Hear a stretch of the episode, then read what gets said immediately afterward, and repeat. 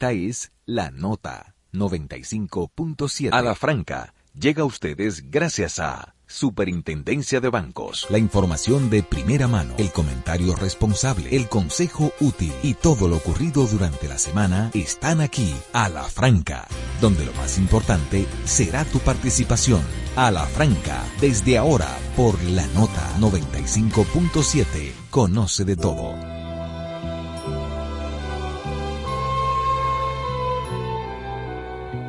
En Orihuela, su pueblo y el mío. Si me ha muerto como del rayo Ramón Sigey, a quien tanto quería.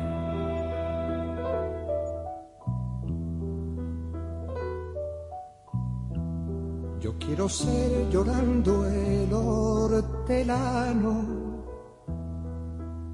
de la tierra que ocupas y estercolas, compañero del alma tan temprano alimentando lluvias, caracolas, mi órganos, mi dolor sin instrumento, a las desalentadas amapolas, daré tu corazón por alimento.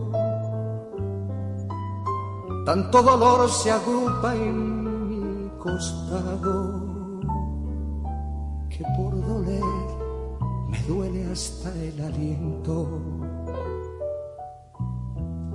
Un manotazo duro, un golpe helado,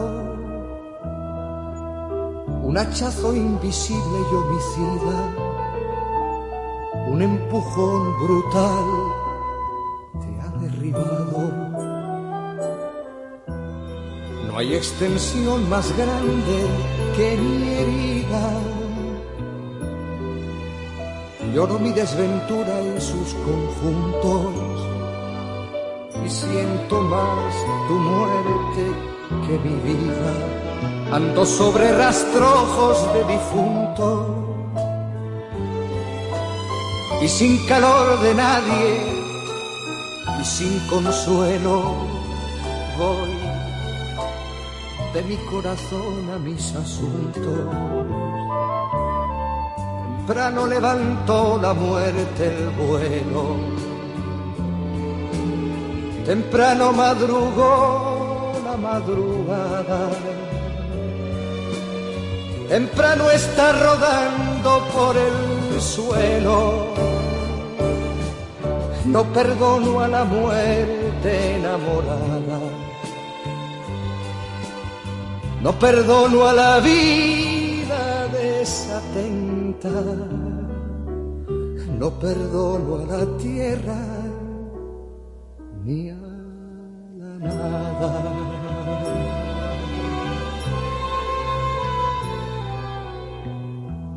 En mis manos levanto una tormenta.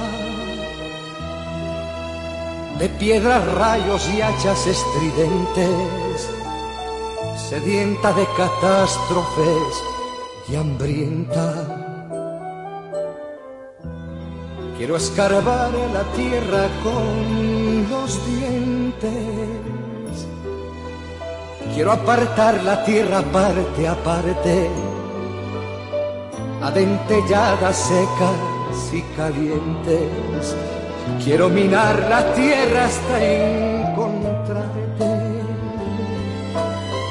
besarte la noble calavera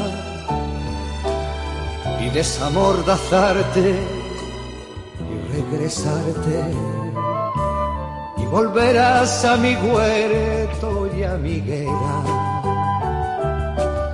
Por los altos andamios de las flores pajareará tu alma colmenera ceras y labores. Volverás al arrullo de las rejas de los enamorados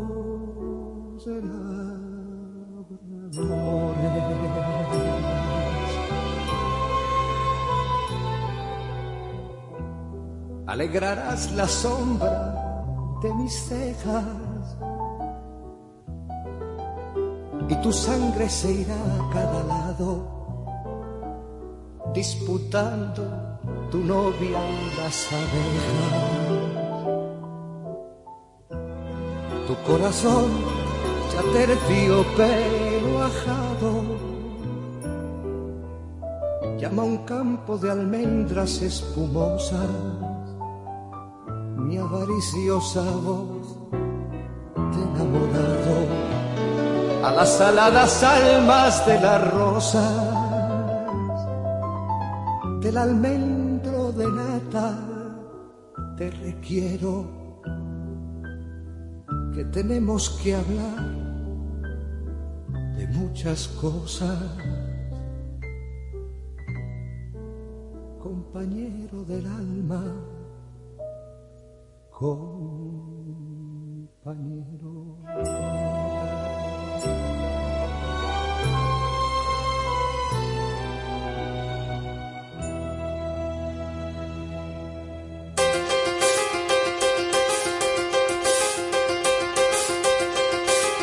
Salud, al pueblo dominicano.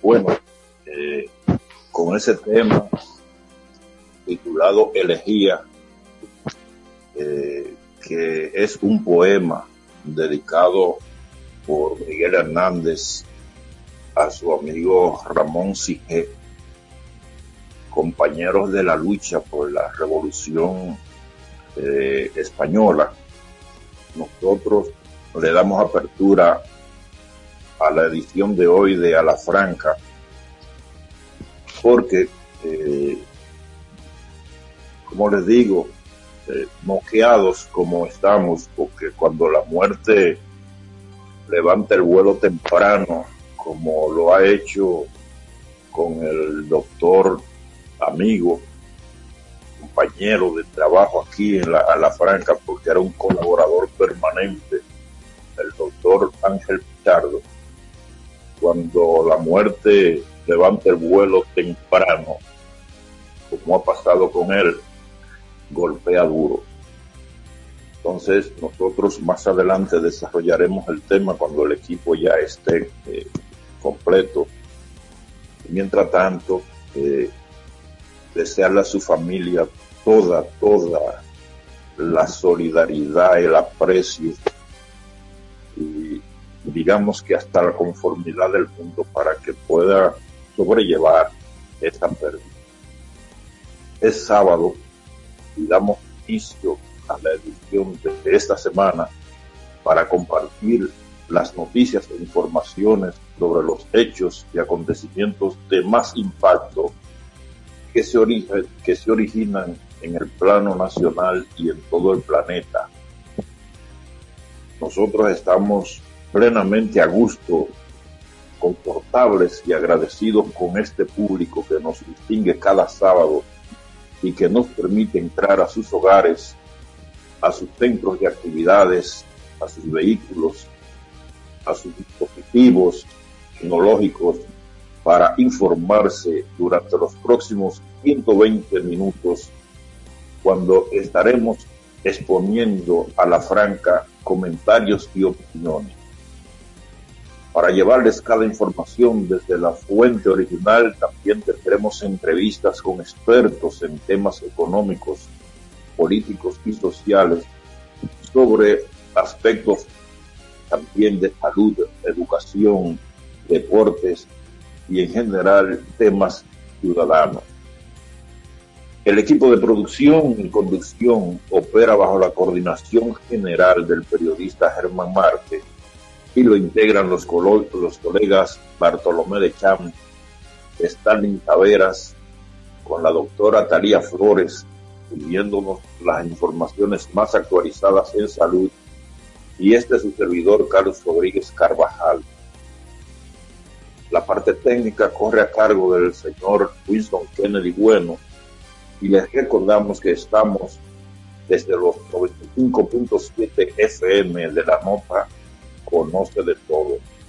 También les recordamos que para exponer sus opiniones, eh, hacer llamadas e información para denuncias sobre temas de interés general, territorial y social, pueden comunicarse con Ala Franca llamando al teléfono 809-541-0957 y o desde sus celulares, desde provincias, sin cargos, costo alguno, al 1-200-541-0957. También tienen acceso a la participación accediendo a las cuentas de redes sociales arroba a franca radio, válida para Twitter, Facebook e Instagram, donde contarán con la atención de nuestra joven community manager, la señorita Evelyn Santos. Es sábado 19 de agosto de 2023. Es el día número 231 del año, lo que quiere decir que faltan solo 134 para que llegue 2024. En los días mundiales e internacionales se conmemora el Día Mundial de la Fotografía, de la Asistencia Humanitaria y del Orangután. Además, es Día Internacional del Animal sin Hogar. El Santoral Católico conmemora a San Bernardo, Bernardo de Ptolomei, a San Bartolomé de Cimero, San Andrés de Cilicia y San Donato de Cisterón. Eh, yo quiero saludar a nuestro colega Stalin Taveras, quien ya está preparado desde cabina, antes de darle las efemérides nacionales, perdón, nacionales e internacionales, para que él les dé su saludo a ustedes que son nuestra audiencia. Buen día, Starling. Buenos días, buenos días amigos, buenos días a todos los eh, oyentes de A la Franca. Gracias por estar en sintonía con nosotros en este sábado, eh, ya 19 de agosto del año 2023. Creo que nuestro compañero Germán Mate también se encuentra eh, activo, ya conectado a esta edición de A la Franca. Buenos días, Germán. Buenos días, Starling Taveras. Buenos días, Carlos Rodríguez. Buenos días a todo, a todo el pueblo dominicano. Buenos días, Kennedy. Bueno, eh, la verdad es que es un día de mucho pesar para nosotros, pero bueno, el, deber obliga, ¿no es cierto? Correcto. Lamentando mucho la partida de tiempo de, de ese gran amigo, de ese gran ser humano, de ese formidable médico intelectual activista social, un revolucionario, una persona que fue militante de la izquierda, que nunca se vendió, que nunca se, se torció, que siempre fue coherente con su, con su pensamiento, con, su ideología. Esté usted no de acuerdo con él, pero hay que reconocer cuando los hombres son coherentes con su pensamiento. Y yo definiría a Ángel en eso. Coherente también con el amor. Era una persona que irradiaba amor a todo el que le, que le trataba, a todo el que él trató, sea paciente o sea amigo, o sea una persona con una visión de la vida diferente a él. Eh, así que yo eh, quería, ante todo, igual que Carlos, expresar nuestro pesar por en la partida de el amigo eh, Ángel Pichardo Almonte, médico. Él creía en la medicina, como él llamaba, holística, es decir, era un fuerte crítico de la industria farmacéutica, del negocio, de la medicina como negocio, de la salud como negocio. Y aunque se formó como médico en la Universidad Autónoma de Santo Domingo, también luego hizo estudios y se formó como un médico en base a, se inclinó hacia la medicina oriental tradicional, muchos de, su, de cuyos métodos utilizaba. Yo fui su paciente, mi hermano, mi hija, varios personas alrededor mío fueron, fuimos sus pacientes, pero ante todo él era un, una especie de filósofo, un gran amigo. Aquí en Alafranca estuvo colaborando con nosotros, fue profesor de la Universidad Autónoma de Santo Domingo, de otras universidades, y escribió varios libros, en fin, una vida joven, 55 años, apenas, pero perdió la batalla contra el cáncer de vejiga luchó, fue a Estados Unidos, pero fue imposible fue imposible. De todas maneras queda, queda su impronta, queda su siembra, queda, queda una huella positiva en el planeta de este ser humano que yo diría que extraordinario, porque no sé cómo la vida le daba para tanto. Anoche en la funeraria he escuchado los testimonios de, gente a las a la que él trató, de amigos, de pacientes, y, bueno, tú decís, ¿cómo era que este hombre daba para tanto? Y yo sé que todos decían lo que sentían y lo cierto, porque a mí me pasaba igual. Eh, cuando tú tenías una situación de salud, Ángel se dedicaba a ti, te llamaba, mira, hiciste tal cosa, hiciste, no sé cómo sacaba tiempo para eso, pero lo hacía, lo hacía. Además, escribió varios libros, como dije. Eh, entonces era un hombre, eh, digamos que polifacético y ante todo un gran amigo, un excelente amigo, me consta. Bueno. O sus restos serán sepultados hoy en el cementerio de la Máximo Gómez, eh, doce y media, al mediodía por ahí. Lamentablemente esta pérdida y nuestra solidaridad con su familia. Correcto. Bueno, pasa sus restos. Carlos, antes de pasar a lo que tenías y luego de lamentar también esta información que ustedes comentan, tenemos en la línea telefónica al predictor eh, Jesús Beltré de la Oficina Nacional de Meteorología a propósito de las 18 provincias que se encuentran en alerta por el Centro de Operaciones de Emergencias debido a una vaguada y nosotros quisiéramos que Beltré brevemente nos indique cuál es la situación para el día de hoy, qué se espera a nivel de lluvias en el territorio nacional y también de las temperaturas. Así es, buenos días para todos en cabina, buenos días a todos los oyentes de la Franca. Eh, en el día de hoy se han reducido algunas alertas y actualmente tenemos 12 eh, provincias en alerta meteorológica contra inundaciones. A medida que avancen las horas, ya que eh, los pronósticos de lluvia eh, tienden a, mejorar, estas alertas meteorológicas van a ser de continuada. En otro ámbito, la vaguada provocará algunas precipitaciones durante lo que resta el fin de semana. Durante el transcurso de la mañana se están observando un cielo con nube dispersa y chubascos eh, de, corto tiempo. También en, horas de la tarde estos chubascos podrían ser de débiles a moderados sobre sectores de la Alta Gracia, Tomayor, María Trinidad Sánchez, entre otros, y esto es debido al arrastre del viento del noreste y a una vaguada. Sin embargo, luego después del mediodía, estas precipitaciones tenderán a ser moderadas a fuerte localmente hacia las provincias eh, mencionadas anteriormente incluyendo San Pedro de Macorís, el Gran Santo Domingo, San Cristóbal, Monseñor Noel, La Vega, San Juan y Elías Piña. Por otro lado, continuamos bajo la incidencia de partículas del polvo sahariano. En cuanto a las temperaturas, estas se mantendrán bastante calurosas a nivel nacional. Por tal razón, continuamos recomendando a la población ingerir suficiente líquido y no exponerse directamente a la radiación solar entre 11 de la mañana hasta 4 de la tarde. Para mañana domingo, una masa de aire con menor contenido de humedad estará limitando las precipitaciones significativas sobre el territorio nacional, por lo que estará predominando un cielo mayormente soleado y opaco debido a la incursión de partículas de polvo de Sahara. Sin embargo, en horas de la tarde se estarán produciendo algunos chubascos locales con posibles tonadas aisladas sobre sectores de Monte Plata, el Gran, Santo, el Gran Santo Domingo, San Cristóbal, Monseñor Noel, La Vega, San Juan y Elías Piña y esto es producto de los efectos locales y el ciclo diurno. En cuanto a la costa del país, en la costa atlántica, se les recomienda a los operadores frágiles y pequeñas embarcaciones permanecer en puerto desde Cabo Engaño, eso en la Alta Gracia, hasta Cabo Francés en María Trinidad Sánchez, y esto debido a viento y olas anormales. En la demás zona costera del país se les recomienda navegar con precaución sin aventurarse mar adentro. Repetimos, vaguada está provocando algunas precipitaciones durante lo que resta el fin de semana hacia algunos sectores del país.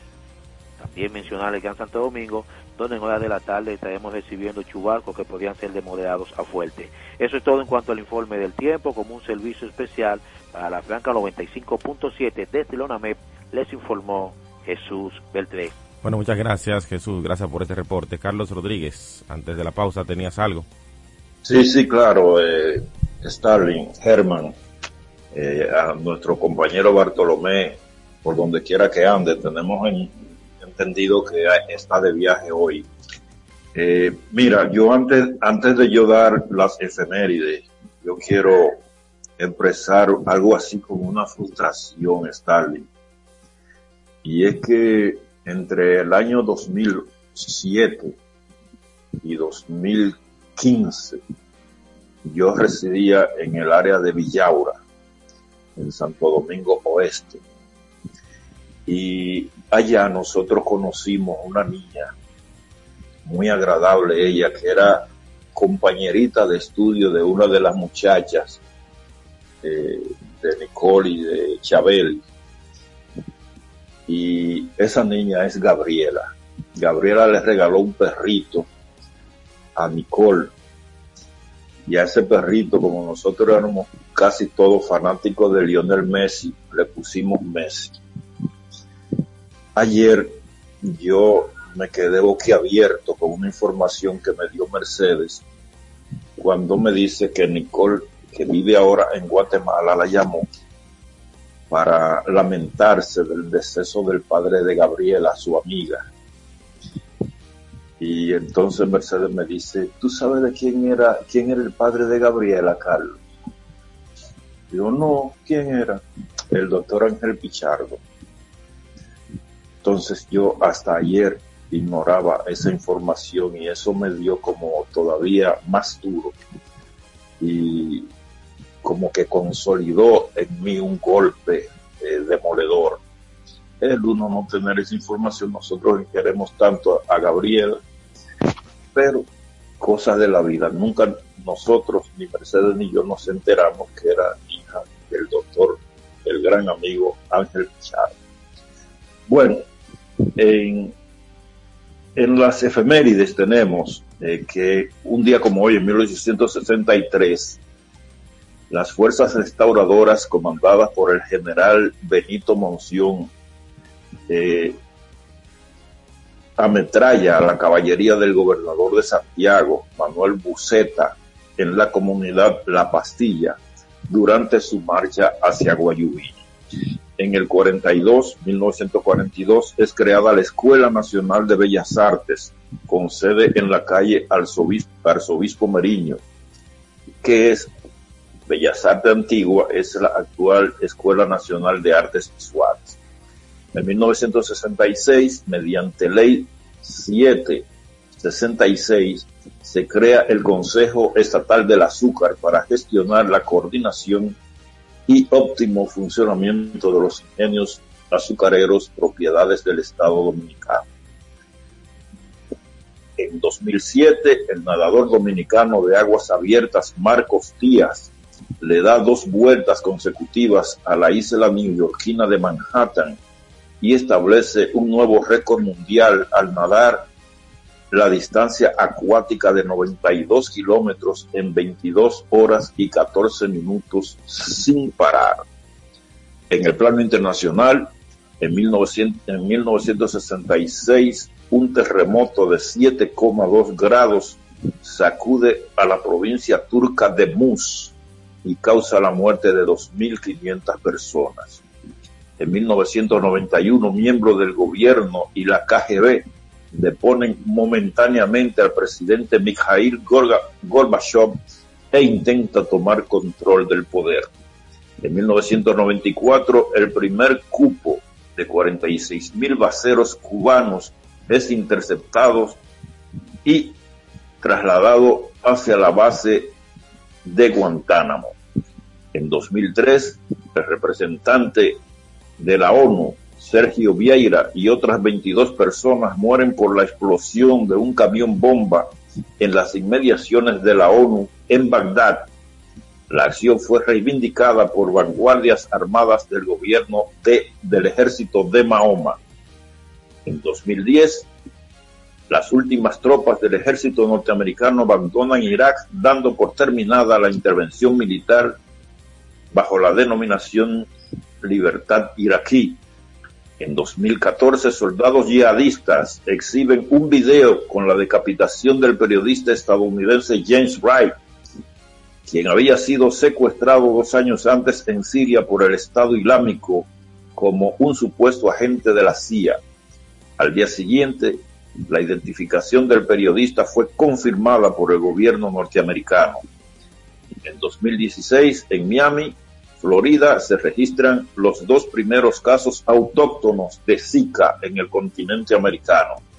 Y finalmente, en 2020, la gigante tecnológica Hyper se convierte en la primera empresa norteamericana en alcanzar los 2 billones de dólares en la bolsa de valores. Finalmente, señores, los combustibles quedarán intactos con excepción del Abdur, el querosén y el filoil, de manera que Industria y Comercio anunció que ni suben ni bajan los precios de las gasolinas, el gasoil y el gas propano. Adelante, Starling. A la franca, por la nota 95.7, conoce de todo. Ya está disponible la nueva DGII móvil. Más que una app, una valiosa herramienta en la que podrás consultar el estatus de tu RNC, número de comprobante fiscal y la placa vehicular. También traerá un token digital y todas las novedades de la administración tributaria. Descárgala ya, disponible en Google Play y App Store. Dirección General de Impuestos Internos, cercana y transparente. Dar el primer paso nunca ha sido fácil, pero la historia la escriben quienes se unen a los procesos transformadores impactando la vida de las personas en el trayecto. Este es el momento para que te unas a la conformación de los colegios electorales y hagamos un proceso histórico en favor de la democracia. Nuestra democracia. Junta Central Electoral. Garantía de identidad y democracia. En las redes sociales también hablamos a la franca. Síguenos en Twitter e Instagram como arroba a la franca radio. Les presento a Juancho. ¿Qué lo que? Juancho era muy obeso. Redondo, manito. El mes pasado empezó el gimnasio. En la primera semana perdió 100 libras. De tener una barriga de Santa Claus, pasó a tener cuadritos en solo tres semanas. Roca y pico. Hoy le dio con 500 libras a pecho. Con apenas un mes de ejercicios, participará en su primer evento de fisiculturismo. No te lo creíste, ¿verdad? Si no te crees lo de Juancho, ¿cómo le puedes creer a alguien que promete duplicar tus ahorros en 30 días? Si ganarte el dinero es difícil, no lo arriesgues tan fácil. Confía tu dinero a entidades supervisadas. Más información en misioncentinela.com. Superintendencia de Bancos de la República Dominicana. Está en el aire a la franca. Son las 8.28 minutos, estamos de regreso aquí en su programa La Franca y, el tema obligado realmente, luego de lo acontecido en San Cristóbal, realmente sigue siendo este, realmente San Cristóbal sigue siendo el epicentro de la, de la información, de la solidaridad también del pueblo dominicano luego de esta explosión que, de acuerdo a las autoridades del Centro de Operaciones de Emergencia, ha dejado al menos eh, unos 29, 29 personas fallecidas. El Ministerio Público según veíamos reportes de prensa, ayer hablaba de 30 y algo, 30, 30 31 fallecidos también, eh, debido a la fuerte explosión, una tragedia eh, sin precedentes en lo que tenemos conciencia de los últimos años. Han habido situaciones similares, eh, pero esta cantidad de personas fallecidas a raíz de una explosión de esta magnitud realmente hacía poco de tiempo que no se veía. Y qué lamentable, qué lamentable que San Cristóbal haya sufrido los embates de esta situación. Eh, nos alegra haber escuchado también dentro del medio de, de toda esta tragedia como la mano amiga de particulares, de empresas, de esos héroes que nosotros tenemos, que son el personal de emergencia, de socorro, bomberos, defensa civil, policía, los médicos de los diferentes hospitales, voluntarios, personas que han dado su mano amiga para tratar, principalmente en las primeras horas luego de haber ocurrido este lamentable suceso, dieron, aportaron su grano de arena, su mano amiga y también respaldar lo que en el día de ayer eh, se ha hecho público. Y es que eh, lo veíamos un poco silente, pero el Ministerio Público ha dicho que tiene pruebas eh, contra posibles causantes de la explosión en San Cristóbal. Yo creo que este último elemento que salió en el día de ayer es de vital importancia. Se hace necesario, porque ya no es una, ni dos, ni tres veces que nosotros vemos explosiones eh, con gas, con otras sustancias, y como que no pasa nada, como que simplemente ocurre el evento, eh, nos afecta a innumerables familias, muchas personas quedan heridas, muchas de esas personas heridas, muy probable que su actividad productiva que tal vez realizaban, muy probable que no lo puedan volver a hacer. Muchas de esas personas que están ahí en el hospital todavía o en sus casas posiblemente eran padres de familia, madres de familia, hijos. Y peor aún, muchas de esas personas que ya no están realmente dejan un vacío enorme en los familiares y en las comunidades a las que pertenecían y por lo tanto no es justo que eventos de esta magnitud sigan dejándose a que bueno pasó y punto y bueno fue un accidente. No no no no no hay que investigar hay que hacer esto que ha dicho el Ministerio Público que está haciendo y es recabando las informaciones del lugar para en caso de que proceda un sometimiento ante la justicia bueno pues que se haga nosotros desde aquí, desde la Franca, apoyamos esas acciones y esperamos que no quede solamente un anuncio de prensa, en un titular que hoy reflejan fielmente los periódicos, que haya consecuencias en caso de haber negligencia, inobservancia o cualquier otro elemento en contra de las actuales legislaciones que haya sido violentado y haya dado al traste con esta mayúscula explosión que terminó con las vidas de estas personas y las afectaciones que ya sabemos y ni hablar también de todo lo material que se, que se ha perdido en esta lamentable explosión. Carlos Germán. Totalmente de acuerdo, Stalin, pero yo quiero destacar algo. Yo no sé si ha sido una precipitación o una actitud de, a lo mejor, de falta de experiencia de destreza en el ejercicio, pero eh, es una, ¿cómo te digo? Eh, una novedad esta de que se presenten eh, informes conclusivos prácticamente en medio de una investigación preliminar. Y lo digo porque el Ministerio Público de San Cristóbal ha dicho que el organismo posee evidencias que comprometen, esto está entrecomillado, no me lo estoy inventando, comprometen la responsabilidad penal de responsables, valga la redundancia, diría yo, que con sus acciones causaron daños irreparables en la población. Esto le plantea a la autoridad esta simple información le plantea a la autoridad la obligatoriedad de aplicar eh, medidas de consecuencia a quienes ellos ven como responsables de ese daño. Eh, yo creo que en eso cambia un poco eh, el panorama de la investigación y el panorama de la situación real que se presentó. Hay mucha gente diciendo, hay algunos incluso que dicen que eso fue un acto de terror, lo que sea, una reprimenda por, por algún disgusto, qué sé yo, pero entonces el Ministerio Público le pone este, este aditivo, este picantico a esa situación, entonces eso le plantea una un reto al propio Ministerio Público para darle al pueblo dominicano una explicación concluyente y terminante de lo que sucedió. Por demás, eh, Stalin, lo que tú has dicho sobre la situación, el trauma que vivirán las personas que fueron tocadas y que sobrevivirán, sobrevivirán, gracias a Dios que sobrevivirán.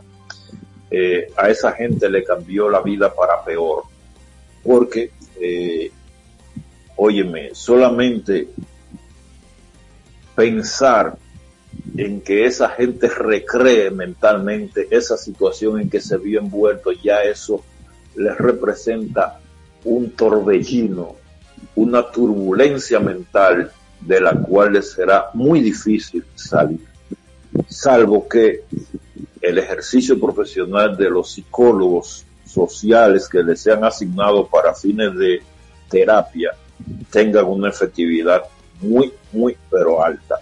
De manera que eh, nosotros esperamos que esas personas puedan, aunque sea someramente, rebasar su situación actual. Germán. yo, de mi parte, sí, cómo no. Eh, lo único que puedo decir es un, un abrazo solidario a, todas esas personas que han perdido hijos, amigos, esposo, esposa, a todo el pueblo de San Cristóbal. Hay que mandarle un abrazo solidario. Resaltar, como hiciste Stalin, la, la solidaridad. Yo creo que eso es algo, digamos que hermoso, yo, yo no sé cómo calificarlo, algo eh, que demuestra la verdadera catadura, la calidad del, del, del dominicano en sentido general. Germán, ahí, se dio, ahí se dio sin embargo, otros, sin embargo, otros aprovecharon para robar. Efectivamente, sin embargo, eh, sí, allá, allá que voy. Sin embargo, eh, uno no encuentra calificativos para, para clasificar, ¿verdad? Para, para definir, a, porque no quiero decir personas, ni le quiero decir a, seres humanos, le quiero decir individuos, lacras sociales, que en medio del dolor, en medio de la tragedia, aprovecharon para robar, para, para llevarse algunas cosas de las casas de estas personas, eh, de, algunos que salieron, salieron huyendo, ¿verdad? Por el aterrorizado, por la explosión, huyendo, huyendo por salvar sus vidas, y que sin embargo estos tipos, esta, esta, esta basura le aprovechen para, para robarle. Eh, algunos, porque hay videos, por lo menos de uno, que aprovecha que una persona va a herir, la llevan corriendo un motor y aprovecha para sacarle la cartera, algunas cosas y, robarle. Ese debe estar identificado porque está clarísimo ahí. Y otros que ya fueron apresados también, creo, por la policía o por los mismos lugareños eh, esa gente yo no sé qué pena merecen, porque yo, yo, yo no creo que esa gente deben, qué sé yo, yo, yo quiero ser extremista, ¿no?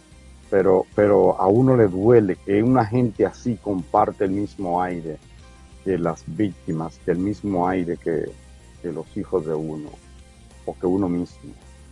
Eh, eso demuestra que el ser humano es capaz de lo más noble a lo más bajo. Pero, ¿qué hacer con ese tipo de gente? ¿Hay remedio para una gente así? ¿O para un tipo así? ¿Para un individuo así? Yo no estoy seguro de eso. Quería expresar mi, primero mi reconocimiento a todos esos brigadistas, voluntarios, gente de pueblo, que, muchachos que llevaron lo que, lo que tenían, lo que podían, ahí a, para, para agua, qué sé yo, lo que fuera, para los bomberos, para la defensa civil, un gesto tan noble. Hay que reconocer que entidades como el Banco Popular, que nos, que nos eh, apoya a nosotros aquí, el Banco Popular, por ejemplo, fue de los primeros que dijo, bueno, yo voy a donar tantos millones y lo envío, pero igual lo hizo el, resto de la sociedad, de la Asociación de Bancos eh, Múltiples de la República Dominicana, igual lo hizo. Eh, en fin, el gobierno ha dicho que va a dar algunas facilidades, Stalin, yo no sé si tú la tienes ahí, y facilidades financieras y de apoyo económico incluso a los a los que perdieron todo ahí. Eso también es Correcto, no. Eh, apoyando Germán, eh, bueno, se está haciendo un levantamiento de los locales afectados. Eh, se está hablando también de apoyo a esas pequeñas empresas que estaban ahí, pymes, eh, que también resultaron afectadas porque estamos hablando del centro de San Cristóbal, o sea, un lugar de bastante movimiento, en una hora de bastante movimiento que fue que ocurrió, que ocurrió el evento, o sea que hay muchos comercios afectados, hay flexibilidades en diferentes órdenes de los financiamientos eh, y, demás. Básicamente también eh, que resaltar, Germán, como bien indicabas, aparte del Banco Popular, el Banco VHD también anunció una partida de 30 millones de pesos para apoyar a los afectados. Germán. Eh, bueno, al parecer perdimos conexión con Germán. Sí, adelante, Bartolomé. Eh, sí, te quería eh, comentar que en esta tragedia, igual que en muchas otras, eh, algunas que tienen una componente humana y otra que, otras que son meramente naturales, se ve la, la, la, cuál es la, la, la, actuación, la condición, la visión que tenemos, que tiene nuestra sociedad y sus autoridades en cuanto a la reactividad. Las acciones frente a riesgos son reactivas, igual que con los problemas de salud. Eh, debiera hacerse más proactividad, es decir, donde hay situaciones de riesgo, donde hay situaciones de peligro, se debe actuar y lo que la gente llama a veces hasta manos duras, porque hay mucha resistencia. Después que se dan las situaciones, como ya han dicho ustedes, se, vienen los paliativos que no van a, volver eh, la situación ni a las personas a su estado en que estaban antes, sino, como ha dicho Germán ahí, aquí en el programa, van a peor, van a cambiar, están cambiando a peor, pero en así con, como sucedió con eso, hay muchas situaciones de riesgo en nuestro, en países como el nuestro, que no son tomadas en cuenta hasta que viene la catástrofe. Lo importante fuera que esta tragedia sirva para que se den pasos mayores en cuanto a la proactividad, a la acción previa, a la acción preventiva, que si hay personas que pueden crear situaciones como esta, eh, talleres o acciones, maquinarias que pueden crear problemas como eso, pues que se tomen las medidas antes y las sanciones también que se tengan que tomar, que se tomen antes de que venga la situación. Bueno, así es Bartolomé de Champs y bueno, decir eh, antes de irnos a la pausa, que ya tenemos un poco retrasado, que la empresa que se está investigando por este caso que no habíamos indicado eh, ha sido señalada por el Ministerio Público como Vidal Plast. Vidal Plast ah, afirma el Ministerio Público que ya había tenido un evento con un incendio que se había ocasionado en ocasiones anteriores, valga la redundancia.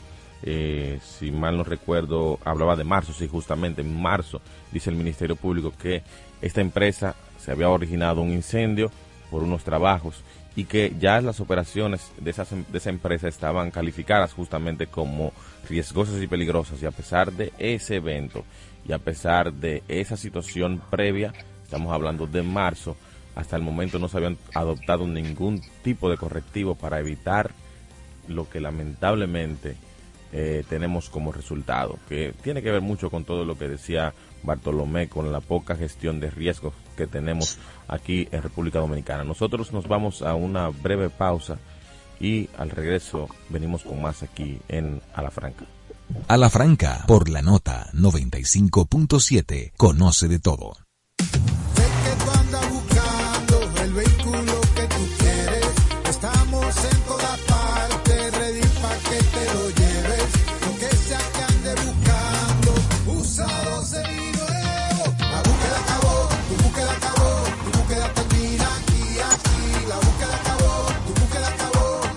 Feria de Vehículos Usados Popular hasta el 31 de agosto. Tu búsqueda termina aquí. Popular, a tu lado siempre. Interactúa con nosotros a través de nuestras redes sociales en arroba a la franca radio. Ya está disponible la nueva DGII móvil. Más que una app, una valiosa herramienta en la que podrás consultar el estatus de tu RNC, número de comprobante fiscal y la placa vehicular. También traerá un token digital y todas las novedades de la administración tributaria. Descárgala ya, disponible en Google Play y App Store. Dirección General de Impuestos Internos, cercana y transparente. Les presento a Juancho. ¿Qué lo que? Juancho era muy obeso. Redondo, manito. El mes pasado empezó el gimnasio. En la primera semana perdió 100 libras. De tener una barriga de Santa Claus, pasó a tener cuadritos en solo tres semanas. Roca y pico. Hoy le dio con 500 libras a pecho. Con apenas un mes de ejercicios, participará en su primer evento de fisiculturismo. No te lo creíste, ¿verdad? Si no te crees lo de Juancho, ¿cómo le puedes creer a alguien que promete duplicar tus ahorros en 30 días? Si ganarte el dinero es difícil, no lo arriesgues tan fácil. Confía tu dinero a entidades supervisadas. Más información en misioncentinela.com, Superintendencia de Bancos de la República Dominicana. Dafne Guzmán te espera cada sábado con un contenido fresco y de interés para ti. De calle con la nota, de 12 del mediodía a 2 de la tarde. Este y todos los sábados, escúchalo por la nota 95.7. Conoce de todo. Dar el primer paso nunca ha sido fácil, pero la historia la escriben quienes se unen a los procesos transformadores, impactando la vida de las personas en el trayecto. Este es el momento para que te unas a la conformación de los colegios electorales y hagamos un proceso histórico en favor de la democracia. Nuestra democracia. Junta Central Electoral. Garantía de identidad y democracia. Les presento a Juancho. ¿Qué lo que? Juancho era muy obeso. Redondo, manito. El mes pasado empezó el gimnasio. En la primera semana perdió 100 libras. De tener una barriga de Santa Claus, pasó a tener cuadritos en solo tres semanas. Roca y pico. Hoy le dio con 500 libras a pecho. Con apenas un mes de ejercicios, participará en su primer evento de fisiculturismo. No te lo creíste, ¿verdad? Si no te crees lo de Juancho, ¿cómo le puedes creer a alguien que promete duplicar tus ahorros en 30 días? Si ganarte el dinero es difícil, no lo arriesgues tan fácil. Confía tu dinero a entidades supervisadas. Más información en misioncentinela.com. Superintendencia de Bancos de la República Dominicana. Está en el aire a la franca. A la franca. Estamos de regreso aquí en A la Franca y como siempre aquí damos seguimiento, Germán, Carlos, Bartolomé, amigos que nos escuchan. Ah, bueno, nosotros decimos un temita que es local, internacional, pero local. y no debemos, de nosotros casi. y no debemos dejar de lado, estamos refiriéndonos a la situación haitiana, actualización sobre todo lo que acontece en Haití, señores, lamentablemente. Nosotros no lo vemos aquí, pero se sigue agudizando la situación de inestabilidad, la crisis haitiana con todos sus matices, con todas las situaciones que sabemos y elementos que convierten lo que ocurre a lo interno de Haití en una bomba de tiempo, eh, lamentablemente. Eh, durante esa semana hubo tiroteos, la gente despavorida, muchos videos que se vieron en redes sociales, la propia embajada, señor, ya no la embajada dominicana, no la embajada de Chile, no la embajada argentina, la embajada de los Estados Unidos debió emitir avisos, alerta a su personal para que se confinara básicamente, que no saliera recomendaciones de cómo andar, de dónde andar. Incluso dice la, propia embajada en sus avisos, si usted va conduciendo por una calle X, y estamos hablando calles del propio Puerto Príncipe, la capital, y usted ve escombros, devuélvase y busque un lugar seguro. O sea, ese es el nivel eh, de situación que hay a lo interno de Haití incluso tiroteos en las propias inmediaciones de, esta embajada que obligaron a, hacer un nuevo aviso. Eh, anteriormente el propio Departamento de Estado de los Estados Unidos también había ordenado la salida del personal eh, que tenía el, gobierno de los Estados Unidos en Haití y solamente ha dejado el personal de emergencia o personal esencial como, como ellos indican. En medio de todo esto, Haití espera todavía cuál va a ser la decisión del Consejo de Seguridad de la ONU cuando se presente la propuesta de la posible intervención, de esta fuerza eh, multinacional que ha prometido Kenia que va a liderar para apoyar la policía haitiana, poner control a las pandillas. Hasta el momento esto no se tiene fecha de cuándo se va a tratar en el Consejo de Seguridad, tampoco se tiene a ciencia cierta de que si el Consejo de Seguridad va a aprobar la llegada de estas tropas y mientras tanto, el secretario general de la ONU pide a los países de la región, en este caso del Caribe, a que también se puedan sumar a los esfuerzos ya anunciados por Kenia. Dice Antonio Guterres, Gutiérrez, Guterres, Guterres, que no hay otra opción para controlar la situación haitiana que no sea por el uso de la fuerza. Parece que hay un convencimiento generalizado eh, de que esta debe ser la vía de que esta debe ser la opción principal para ver cómo se pone un stop a todo lo que ocurra de forma interna. Y lamentablemente Sabemos que todo esto ocurre porque hay una clase política, hay unas instituciones débiles, muy débiles. Hay un primer ministro que no cuenta con ningún respaldo popular. Eh, tenemos evidentemente un presidente muerto, un magnicidio que no termina de resolverse y este primer ministro que está está incluso haciendo y deshaciendo, incluso nombrando jueces de forma directa, jueces de la Suprema Corte de Justicia de Haití como Herman, ponte aquí, eh, Kennedy, ponte allí y tú ponte acá. O sea, esa es el, la fragilidad institucional que aflora en todo, en todo este tema de Haití, lamentablemente. Bueno, en ese panorama, eh, no sé si Carlos y, y Dechan tienen eh, una valoración sobre esto, pero bueno, hay que decir que el jefe de la ONU para los Derechos Humanos, Volker Turk, Turk. Amigo de Carlos Rodríguez, Volker Turk, hizo, eh, dijo que los eventos, esos eventos que tú has señalado, Stalin, eh, hacen más urgente o muy urgente el despliegue de una fuerza internacional que ayude a detener la ola de violencia, eh, que ya se ha llevado, señores, cerca de 2.500 personas en este año, en este año, 2.500 personas. Ni, en, ni en Ucrania van todos, bueno, sí, en Ucrania tal vez. Estamos hablando, para que la gente tenga una idea, mucho más de todos los accidentes que ocurren en República Dominicana Exacto. durante un año, que son lo que más, es una de las causas principales de muerte. Correcto, esto es muerte violenta, eso no está registrando otro tipo de, de muerte por enfermedad ni nada de eso.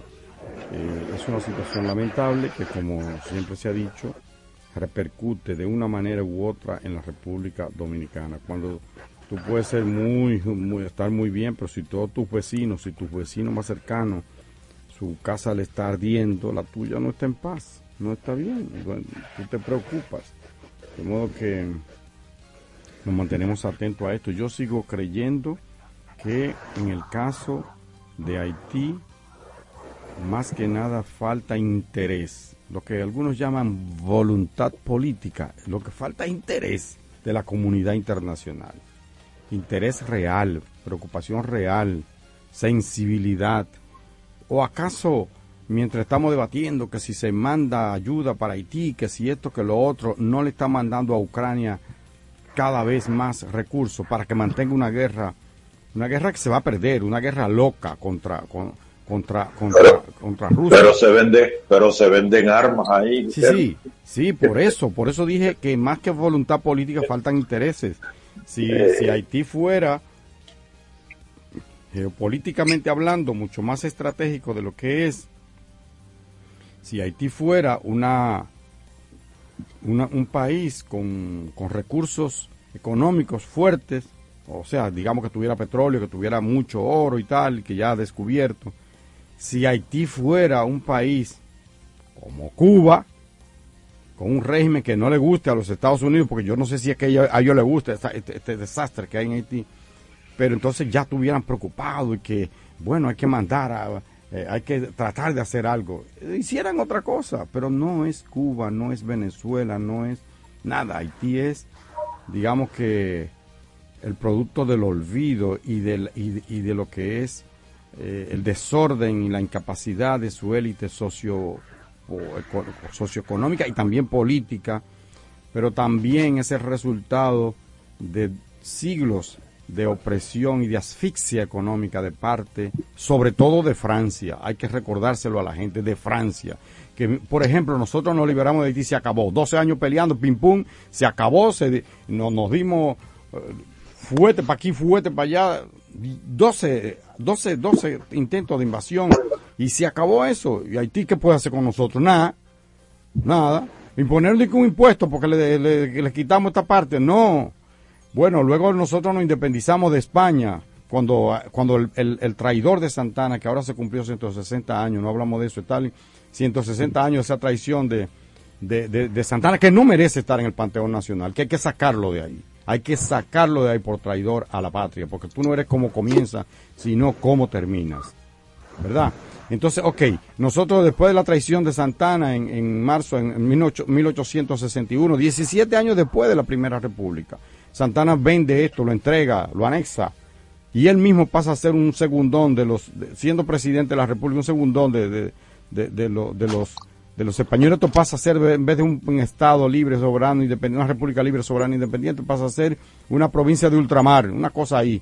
España, que se estaba ya, comenzaba a, decaer, pero que todavía era un imperio, nos manda 40 mil, 40 mil soldados para asfixiar a un pueblo que lo que quiere es su libertad y no contaba con nada, con machete y cosas, hombres de calzo que enfrentaron a ese, a ese, a ese poderío. Bueno, pues nada, dos años después, en 1865, nosotros logramos que, que, que se aleje de las playas gloriosas, como dice nuestro himno nacional, de las playas gloriosas, el, el, el, de Castilla, el soberbio león, como dice, decir, el, español, que se vaya de aquí. ¿eh? ¿Y qué ha pasado? Bueno, España y nosotros tenemos una buena relación, no pasa nada. Hoy día nosotros, uno de los principales aliados para, para bueno, y donde residen montones de dominicanos es en España. Y hay una relación, muchísimos capitalistas españoles han, han, invierten día a día aquí en la República Dominicana y a esa relación. Francia no. Francia asfixió, asfixió a Haití. Y alzó. ¿Mm? Y se alzó. Claro, y ahora, y ahora le, le, hiede, ahora, ahora ni mira para allá, no ayuda en nada. Son, son unos ingratos. No digo que los, los, los, los franceses, sino Francia, sí, el Estado francés que afició a ese, a ese pueblo. Entonces, por otro lado está la incapacidad de su élite política, que no han logrado ponerse de acuerdo en nada, en nada. Es un desorden generalizado. Qué pena que Haití tenga esa situación, que tenga gobernantes tan malos, tan mediocres. Entonces, pero esa es la situación que tenemos. Como dice Stalin, eso, eso es insoslayable para República Dominicana. Bueno, Bartolomé Chan está haciendo intentos por entrar. Adelante, de Chan.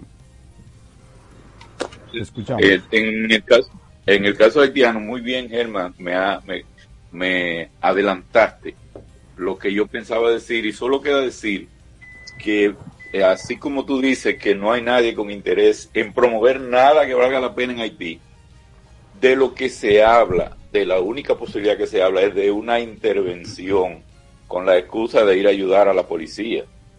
Pero ¿a cuál policía? Esa policía que está ahí, eh, que bueno, es una parte del complejo, eh, del complejo sociológico haitiano. Eh, después que se haga eso, se quedarán esas tropas ahí, se irán, cuando se vayan, ¿qué van a dejar? ¿Qué van a hacer? ¿Matar a los, o desarmar a los, eh, a, las pandillas, a la llamada, a las pandillas, que son grupos que tienen un, están metidos en el entramado de la dirección de Haití? ¿Qué van a hacer con ellos? ¿Qué van a hacer? ¿Em, em, ¿Proteger la policía nada más y que las pandillas sigan? ¿O van a enfrentar a las pandillas? Suponiendo que dejen a Haití sin pandillas. Van a dejar, como, como tú mismo dijiste, ahí nadie va a meter un chele para que Haití, en Haití se promueva una forma de vida que termine con todo eso, pero ahorita se van esos, esos soldados que van a supuestamente ayudar a la policía y van a dejar la misma situación en Haití, van a dejar la misma situación de calamidad y van a dejar la misma situación de grupos pequeños que oprimen y maltratan a toda la sociedad. Ese ahí no hay nadie en esta la llamada comunidad internacional, no hay nadie interesado en que Haití salga de la situación en que ellos mismos lo han metido. Correcto. Bueno, tenemos que... Eh, permítanme caracterizar un poco la situación porque eh, el tema haitiano tiene que ver obviamente con rentabilidad. Ni Francia, ni Estados Unidos, ni Inglaterra, ni España, ni nadie quiere hacerse cargo de pobreza. Ni Canadá. Ni Canadá. Eh, nadie quiere hacerse cargo de pobreza. El poco oro que se dice que tiene Haití ya está en manos ¿De quién? Todo el mundo lo sabe. Entonces, si, si Haití tuviera petróleo, si tuviera bauxita, si tuviera, como es esto ahora que sirve para la batería de los celulares, que es muy, el litio, que es muy atractivo para los halcones modernos, eh, ya Haití estuviera ocupada militarmente. Eso así, Carlos. Eh, entonces, Si, si, ellos, si ellos no ven que Haití sea un mercado ni una fuente de abastecimiento de materia prima barata o regalada, olvídense eso. Ellos le subieron el vidrio y le sacaron los pies a Haití porque Haití no representa para ellos nada importante. Así es, el problema de interés. Bueno, tenemos que hacer la pausa, pero antes de irnos, yo quiero aprovechar con la venia de ustedes para felicitar a uno de mis hijos, el señor Camilo Ernesto, que está hoy de cumpleaños. Un abrazo, hijo querido. Bueno, estoy muy orgulloso de ti, te quiero mucho. Vamos a la pausa y retornamos después de esta felicitación a Camilo. Eh, incluyan, ¿por qué no incluyen a Germán Marte? Ah, bueno, verdad, yo estaba, está bien, adiós, adiós. ¿Por qué no incluyen a Germán Marte? Vamos a la pausa. Ese estaba de cumpleaños ayer. Felicidades, Germán. Ay, Germán Marte, caramba. Gracias. Estoy de semana aniversario. grande. Semana aniversario Todo, todavía. todo el bienestar y la plena salud para ti. Gracias, hermano. Y para ese orgullo que tú tienes, que esa combinación de Camilo y de Ernesto, Y Joan Manuel fue el otro viernes también. Bueno, Ya sabes. eh, cumpleaños en serio, ustedes tienen motivo para convocar a la gente de la Franca a una gran fiesta. Sí, de acuerdo, de acuerdo. Pero hoy no estamos en fiesta. Vamos a una pausa. A la franca, por la nota 95.7, conoce de todo. Ya está disponible la nueva DGII móvil. Más que una app, una valiosa herramienta en la que podrás consultar el estatus de tu RNC, número de comprobante fiscal y la placa vehicular. También traerá un token digital y todas las novedades de la administración tributaria. Descárgala ya, disponible en Google Play y App Store. Dirección General de Impuestos Internos, cercana y transparente. Síguenos en Twitter e Instagram. Somos arroba a la franca radio.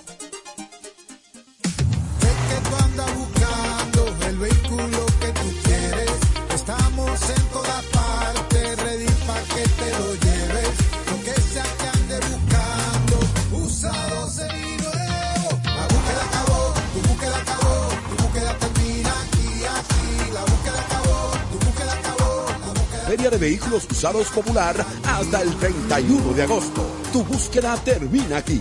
Popular, a tu lado siempre. Está en el aire a la franca. La prevención es la clave perfecta para vivir mejor. Te invitamos a conservar la salud. Escucha los consejos de nuestros especialistas.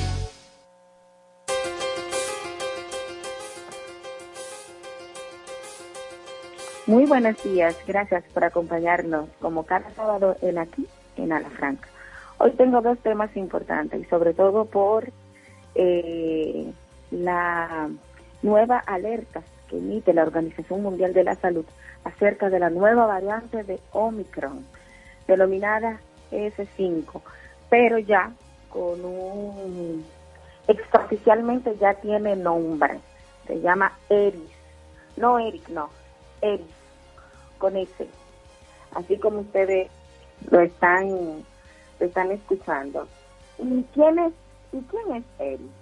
Eris no es más que proviene del nombre de la mitología griega y es la diosa de la discordia, de la envidia, del es un es una disnomía que significa discordia, eh, confrontamiento, confrontación. Entonces ahí se debe su nombre de Eris. ¿Qué pasa? Que según algunos expertos lo que han dicho es que ya se cansaron de ponerle nombre eh, como gamma, beta, alfa, entre otras cosas, y entonces decidieron ponerle un nombre que, bueno, como ese, discordia, discordia, que como que como quien dice, caramba. Y la pregunta del millón es la siguiente, ¿dónde anda Eris? Las alertas se han emitido para Estados Unidos, Inglaterra y algunas partes de Europa. Pero probablemente, y es como ya muchas personas me han llamado y me han preguntado, ¿tú crees que Eris llegará a República Dominicana? Yo recuerdo que esa misma pregunta me la hicieron en varias oportunidades, cuando Zika, cuando chikungunya, entre otras. Y mi respuesta es la siguiente. Vivimos en un mundo de cosmopolitan, donde cualquier cosa puede llegar o puede viajar. Entonces, ¿qué es lo que dice la Organización Mundial de la Salud? Todos todos, absolutamente todos, los ministerios de salud siempre deben estar preparados para eventualidades en el plano de salud y sobre todo en el plano de enfermedades infectocontagiosas. Ahora, ¿representa ERIS un problema tan grave como lo presentó la variante Delta en aquellos tiempos donde aproximadamente morían muchísimas personas y no habían cama? Pues la respuesta es que no, no representa tanto peligro, porque se cree que el hecho también de la vacunación, sobre todo con la tercera dosis, que sí cubría este parte de lo que es Omicron, entonces pudieran estar regulados. Ahora bien, para aquellos pacientes que tienen mm, más o menos mayores de 85 años, se han registrado algunos efectos indeseables, sobre todo que han tenido que recurrir a ingresos, sobre todo a ingresos para cuidados de neumonías que se consideran neumonías graves. Entonces, ¿qué es lo más importante de todo esto? Estar siempre bien informado. Ya sabemos que hay una variante nueva de que se ramifica, que emana, que va, que sale de Omicron y que es la G5, que ya se le ha dado un nombre aproximadamente y que se llama Eris y que su significado es de la diosa de la mitología griega, que significa discordia. Entonces, que anda circulando ya en el mundo, en el globo terráqueo, y por lo tanto República Dominicana está en el globo terráqueo, lo importante es que nosotros tenemos que estar atentos, atentos, como hasta este momento lo ha estado haciendo República Dominicana. República Dominicana se ha manejado de una manera, eh, pues, siempre desde el primer momento, con bastante sapienza, en el sentido de que eh, se están los médicos informando a cada rato, se están haciendo los protocolos que hay que hacer y para eso eh, eh, eso eso nos llena a nosotros pues como médico primero pues nos llena de orgullo porque estamos realmente tratando de edificarnos y tratar tratándonos siempre de estar a la vanguardia con lo que está saliendo. Y en segundo lugar, es también transmitirle a la población de manera veraz lo que está pasando mundialmente y por lo tanto esas simples gripes siempre hay que chequearlas. Si usted está enfermo, usted no debe automedicarse. Usted tiene que acudir de manera inmediata a un especialista en el área. Entonces concluyo con esa parte para que la gente entienda. La Organización Mundial de la Salud emite una nueva alerta sobre el caso de una variante nueva. Ya se le ha puesto un nombre aproximado, se llama ERIS, es la diosa de discordia y tenemos que estar atentos como siempre lo hemos estado. Cambiando a otro tema, quiero mencionar lo que es el virus del papiloma humano en el hombre. ¿Y por qué quiero mencionarlo en el hombre? Tanto en la mujer como en el hombre pueden desarrollarse lo que se llama el virus del papiloma humano. El virus del papiloma humano no escapa a la realidad en cuanto a la sexualidad, en cuanto al sexo se refiere. Y, por lo tanto, una de las mejores prevenciones para este es la vacunación. Hemos, hemos insistido muchísimo a lo largo del tiempo acerca de la vacunación en la población adulta, la población infantil y la población de mediana y temprana edad. Y lo digo así porque la gente cree que solamente existe la vacunación para el virus del papiloma humano para las niñas. Pues no, tanto el niño como la niña debe vacunarse. Existen cepas del virus del papiloma humano que pueden hacer que se desarrolle en el individuo cáncer. Y estas son la 16 y la 18. Dicho esto, a nadie le gustaría tener unas verrugas molestosas, tanto en el pene como en el ano, en la boca, en la lengua. Entonces, señores, nosotros no sabemos en qué edad los jóvenes se están experimentando sexualmente. Nosotros no queremos decir con esto que se ponga la vacuna a la gente para que evite no tener la enfermedad y dar riendas sueltas. Quiero aclarar esto y decir lo siguiente. Mientras más retarda el individuo tener relaciones sexuales por primera vez, entrará y entenderá que tiene un sexo seguro. Y un sexo seguro significa responsabilidad. Yo conozco con la persona con quien me voy a relacionar y la otra persona también me conoce a mí. El sexo seguro prácticamente no existe porque es algo que viene de explosión. O sea, conozco a alguien, teo, me enamoro, puede pasar. Entonces, como puede pasar, yo tengo que estar como lo que nosotros decimos en nuestra entrada. La prevención es lo más importante en la salud. Y para prevenir, nosotros tenemos que decir que la vacunación en el virus del papiloma humano juega un rol preponderante e importante. ¿Y dónde pueden las personas, los jóvenes nuestros, los varones nuestros, desarrollar cáncer secundario al virus del papiloma humano? En la lengua, en la boca, en la garganta, en el pene, en el ano. Entonces, fíjense que no solamente es en un solo lugar, sino que hay una conglomeración, un conjunto de lugares donde puede aparecer las verrugas, donde pueden aparecer este tipo de efectos secundarios como el cáncer provocado por el virus del papiloma humano. ¿A partir de qué edad se deben vacunar los chicos? Igual que las chicas. A partir de los nueve años. Se supone que todos los estudios han dicho que la idea de la vacunación es desde los 9 hasta los 45 años. Entonces, a todos los que nos están escuchando, si usted no se ha colocado la vacuna del virus del papiloma humano, yo le exhorto a que lo haga.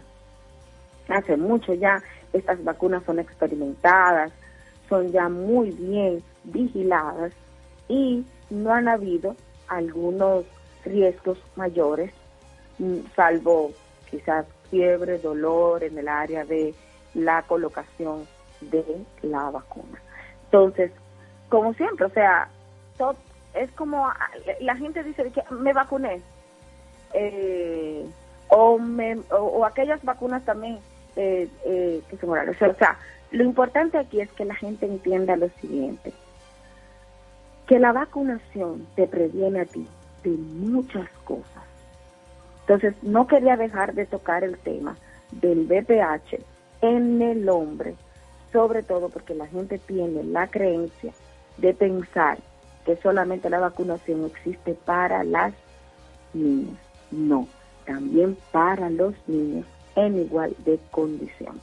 Estos dos temas importantes quería traerlo, sobre todo a propósito del crecimiento poblacional que existe en el virus del papiloma en el hombre. Recientemente acaban de salir estudios donde habla sobre esto y nuestro programa siempre está atento a lo que está saliendo, a lo que está surgiendo alrededor del mundo que de alguna u otra manera nos pudiese afectar a nosotros de manera indirecta. Como cada sábado, a la Franca trae un contenido veraz, específico y sobre todo educativo para que usted se mantenga ahí, como siempre, con nosotros en aquí en Ala Franca. Vamos a un breve corte y regresamos. A la Franca, por la nota 95.7, conoce de todo. Ya está disponible la nueva DGII móvil. Más que una app, una valiosa herramienta en la que podrás consultar el estatus de tu RNC, número de comprobante fiscal y la placa vehicular. También traerá un token digital y todas las novedades de la administración tributaria. Descárgala ya, disponible en Google Play y App Store.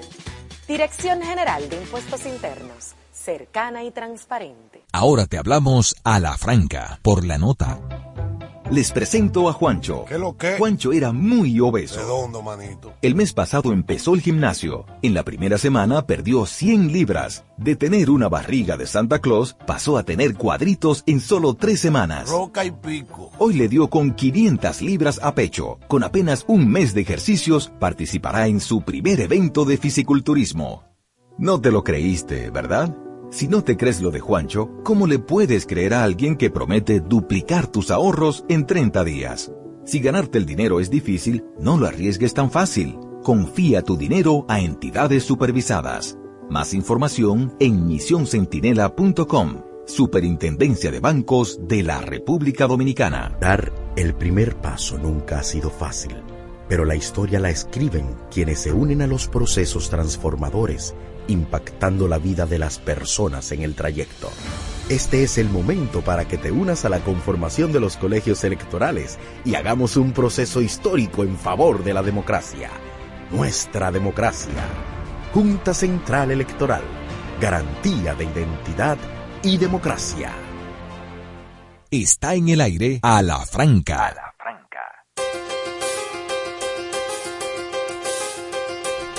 Gracias, gracias por seguir en sintonía con su programa A la Franca por la nota la 95.7 FM. Carlos Rodríguez Carvajal, Bartolomé de Champs, Stalin Taveras y un servidor Germán Marte con ustedes. Les agradecemos que cada sábado nos acompañen. Ayer, ayer el presidente Abinader anunció eh, o emitió un decreto mediante el cual crea eh, o para la creación más bien de una base aérea en Barahona. Esta sería, el ahí estaría, tendría asiento el Comando Sur de la Fuerza Aérea Dominicana y este sería, como dice, bien resalta hoy el Listín Diario, el segundo intento de, de hacerlo, porque en el 2009, o sea, hace ya, ¿cuánto? 14 años. 14 años, justamente. Ajá, Leonel Fernández hizo lo mismo, emitió un decreto y iban a crear una base y tal. Y bien, todo lo que sea la lucha contra el narcotráfico, bienvenido sea, eso no hay ningún cuestionamiento en ese sentido. Eh, pero, como siempre hay un pero, yo quiero resaltarlo aquí, como esto es a la franca y es una sugerencia sana que hacemos. Así como criticamos que se que o sea, la falta de, prioridad que generalmente demuestran los gobiernos. Uno no entiende ni por qué. Ok, necesitamos una base aérea en Barahona y está bien que lo hagan, pero tenemos un helipuerto en el Darío Contreras. Tenemos un helipuerto en el Ney Arias Loras. Tenemos un helipuerto en el traumatológico de La Vega, en el Juan Bosch. Yo, es una pregunta que hago. ¿Cuántas vidas se pueden salvar si tú tienes aeropuerto, aeroambulancias, que te pueden llevar rápidamente a un quemado de eso de San Cristóbal, rápido al, al, al Ney Arias Lora. Los minutos cuentan cuando hay accidentes, cuando hay tragedias de este tipo. Solo es una pregunta, ¿eh? No estoy cuestionando para nada la base aérea, me parece bien, pero lanzo esa pregunta al aire, o no esa pregunta, esa sugerencia al aire, Starling, porque prioridades. Totalmente, yo creo que realmente en el sistema de salud hay como una falta de prioridad. Y en muchos otros órdenes también, eso podríamos extrapolarlo en muchos otros lugares, pero eh, señores, por ejemplo, ¿cómo es que en el sur, por ejemplo, no hay un traumatológico? No. Regional. En el este. Ni uno. ¿Cuántos millones de turistas recibimos? Siete millones de turistas. Por, por, el, por el este llegan, ¿qué? El 80, el 90% del, de los turistas. Y ahí no hay un hospital público de gran envergadura que aloje esos servicios. Aquí hay un buen modelo, la ciudad sanitaria que al pasito, como Tortuga, se ha ido construyendo. Ahí está el Negras Lora, el Hugo Mendoza, el Hemocentro y otros más. Esa réplica, ¿por qué no existe una en el, en el este? ¿Por qué no existe una en el sur? Pero una en el norte. Pero incluso no tenía que ser tan grandote la ciudad sanitaria, que es una monstruosidad. Está bien, es una cosa enorme. Eh, ¿Por qué no hacer tres hospitales como ese? Por ejemplo, uno en el este, uno en el sur, como tú estás diciendo. Y ese mismo ahí, ¿por qué no? Totalmente. Pero no tenía por qué. pero, ah, ah, que a los gobiernos les gustan las megas obras. Porque ahí hay que estar el Melao, hay que estar el Concón, hay que estar la Naiboa, hay que estar, tú sabes. Sí, lo pero, pero se fue Danilo entero, se fue Danilo entero y Abinader se está acabando. Por lo- ¿Cuánto tiene el, el Pina? ¿Cuándo se construyó el Pina? Solamente nosotros hablamos del Pina. No hay otro No, no hay hospital de envergadura en el sur que tú No, puedas está, decir. está Y el Taiwán en Asua. El Taiwán, Taiwán en Asua, sí. que fue una Ahí cooperación. el- el Pero el Taiwán, Cabral ¿cuándo se construyó? ¿Cuánto ha crecido la población en ese tiempo? El desarrollo Exacto, vial que tenemos por esa zona, el desarrollo industrial Sí, sí, sí. que, que, que, pre- que pudiera representar un peligro. O sea, señores, eso es más que necesario. Pero yo estoy poniendo algo sencillo, esa. Lo que yo he planteado es algo sencillo. Un helipuerto. Es simple. Una, eso es abrir- habilitar un espacio detrás del hospital, en el techo del hospital, no sé dónde, donde ellos sabrán, porque de eso sí que yo no sé. Pero ellos tienen idea. A- a- Un, un- un solar contiguo o, o- o al- atrás del hospital. Eso no es una cosa del otro mundo. ¿Y por qué no se hace? Correctamente. Pregunto yo. Correctamente, ¿no? Prioridades. Bueno, mira, Germán, eh, tú has tocado un punto sensible en que uno, yo por lo, por lo menos vivo pensando permanentemente en el tema de las, no solamente de las inversiones públicas, sino de la priorización de las inversiones. Claro que Barahona necesita tener una base, porque Barahona se ha convertido en una, en una, digamos que una antesala No, no, que queda muy, muy, muy cerquita de la costa su- sudamericana, hay que decirlo. Exactamente. Pero también eh, yo creo que conjuntamente con eso, eso no contradice nada lo que tú, lo que tú estás planteando. Por ejemplo, eh, tú te vas. Yo tengo unos videos que grabé el día pasado y no lo he publicado de una fotografía sobre el hospital Secano. Secano yo creo que el hospital que más pacientes recibe en la República Dominicana. Un porque excelente hay- centro, un excelente centro. ¿no? Sí, sí, sí, excelente. Un trato humano tradicionalmente excelente. Unos servicios también excelentes. Pero ¿qué resulta? Que allí confluye la población completa de las cuatro regiones del país. Y entonces yo me pregunto, ¿por qué no descongestionar Secanó haciendo regionales de Secanó en el este, en el sur y en el norte? Si eso no solamente va a redundar en mejores servicios para la población dominicana, sino que le va a abaratar los costos, la vida a la gente que tiene que venir de Samaná, digamos, a Secanó, pagando pasaje, pagando comida, muchas veces pagando eh, hospedaje, el riesgo de las carreteras, todo eso. Entonces, lo mismo sucede con los hospitales traumatológicos. En el sur debe haber hospital traumatológico en el punto medio, que en este caso sería ASUA, un hospital especializado en traumatología y neurocirugía que podría también incluir los servicios que da Secanot. Entonces, yo creo que nosotros eh, parece que no estamos visualizando eh, un proyecto de nación que nos permita a nosotros, por encima de partidos políticos, por encima de la teoría de los turnos que se dan los candidatos y los aspirantes, sino solamente pensando en el bienestar de la sociedad. Sí, correcto. Bueno, yo, yo, yo quiero pasar ahora al, al, al tema político, eh, da un giro de 180 grados, ¿qué te parece, eh, Stalin? Porque esta ha sido una semana también el muy activa en el ámbito de la política, ¿no es cierto? Totalmente. El presidente fue inscrito oficialmente. Yo digo que oficialmente, porque hace rato que eso estaba decidido. Pero oficialmente, ¿verdad? El- La formalidad es importante en, lo- en los partidos porque son normas, son cosas que establecen la... Ahora ley. es que es precandidato. Ajá, la ley electoral. Ahora, ahora es que el presidente, yo me río porque bueno, dije, hace rato que el presidente es precandidato. Y bueno, pero sí, se hizo la formalidad el 17, ¿verdad, Stalin? El 17. Sí, que era el fue día- Y hay, y hay que respetar a Guido, al señor Alburquerque Claro, y a la claro. señora que se inscribió también, porque Claro. también son precandidatos. Claro que son es una formalidad. Eh, digo que es una formalidad porque ya todos sabemos cuál será el resultado. Guido Gómez Mazara, que tiene sus méritos propios, y el ingeniero Alburquerque, que es un- una mega estrella de la política y de la ciencia, pero bueno, se- será algo eh, que va a quedar ahí como una testimonio, ¿verdad? De que yo fui precandidato presidencial. Más nada, eso es testimonial. Y el, y el- O- y el tratamiento periodístico. o el candidato presidencial, sí. el precandidato. Sí. Sí, no, no, no, no queremos faltar respeto porque es un derecho y es algo ¿verdad? legítimo, eh, la aspiración, y hay que respetar eso. Y yo estoy con Guido Gómez Mazar en el sentido de que debe respetarse el- la decisión de la base del partido y todo aquello.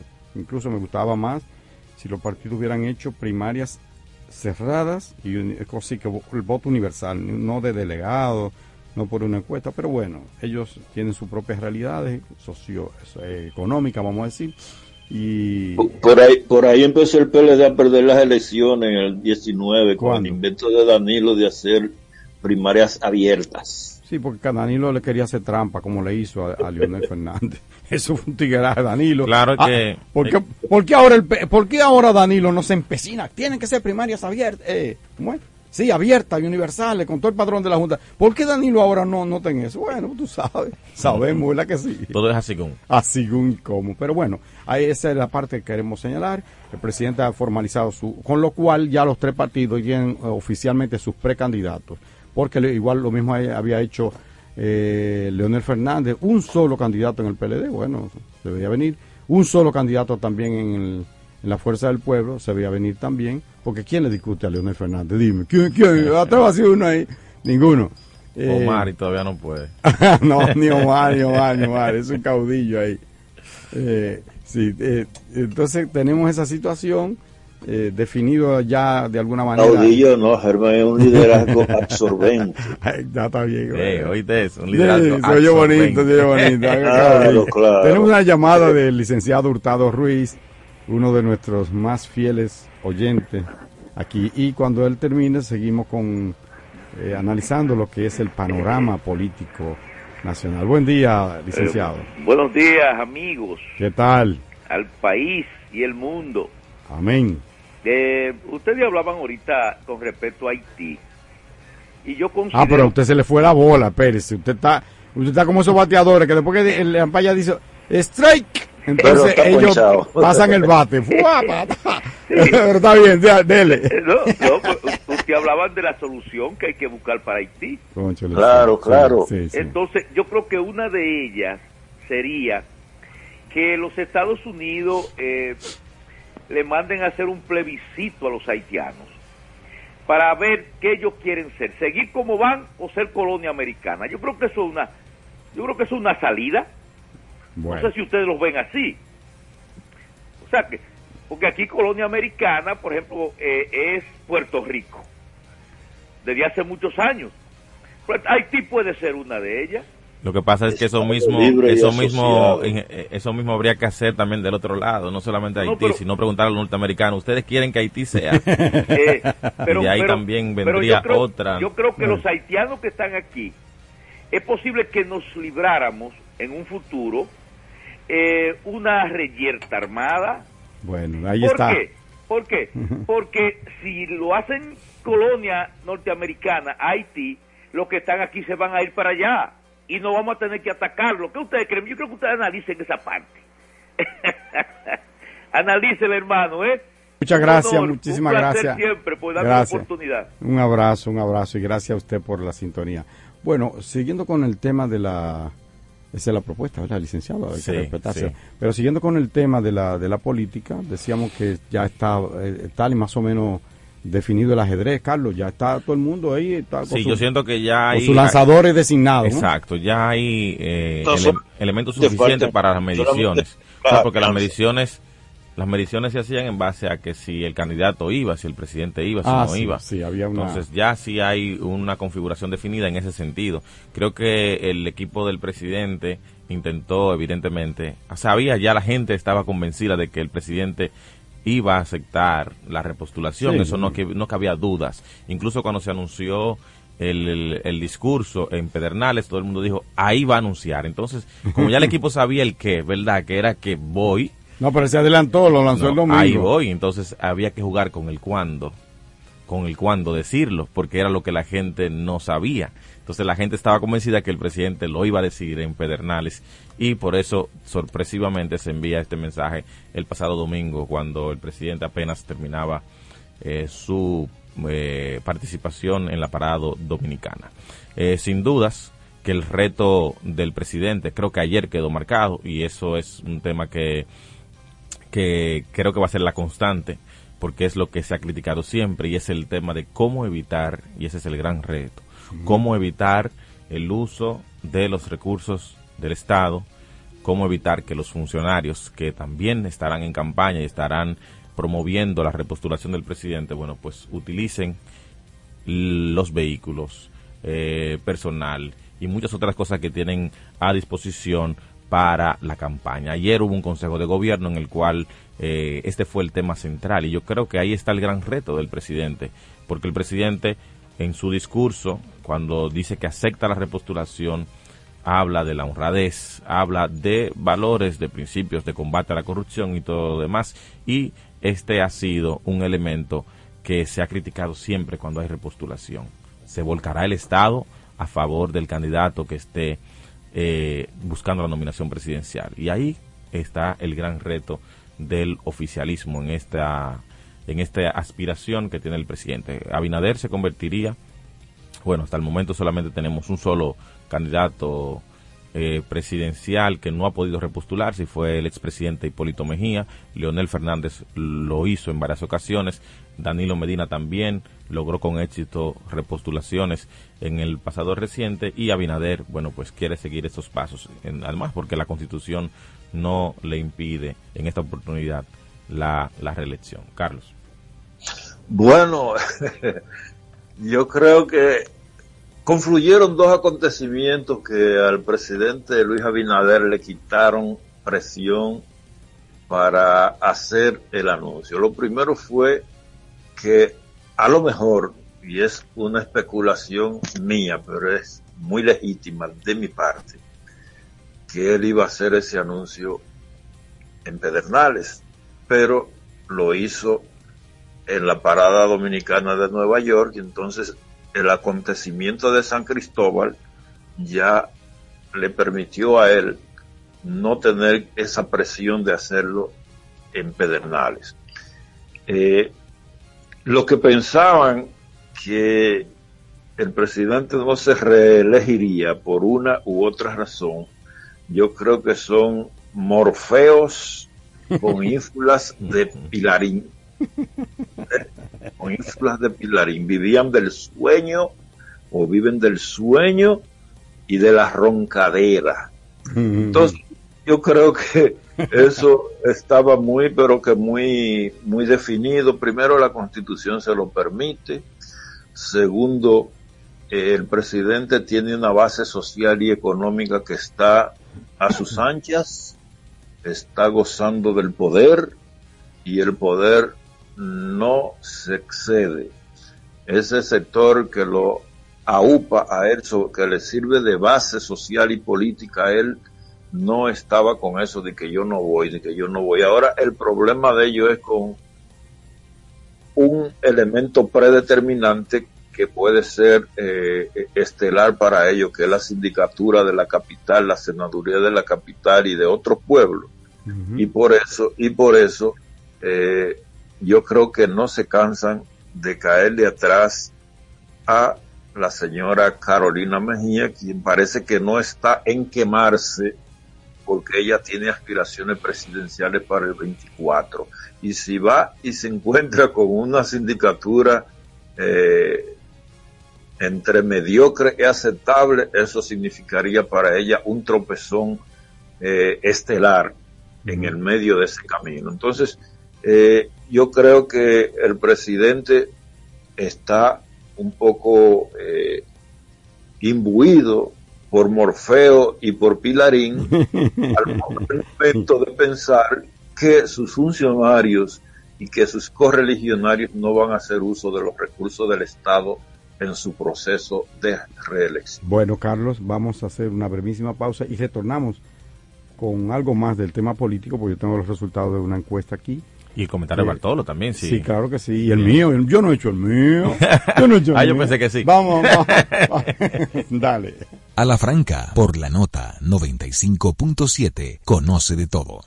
Ya está disponible la nueva DGII móvil.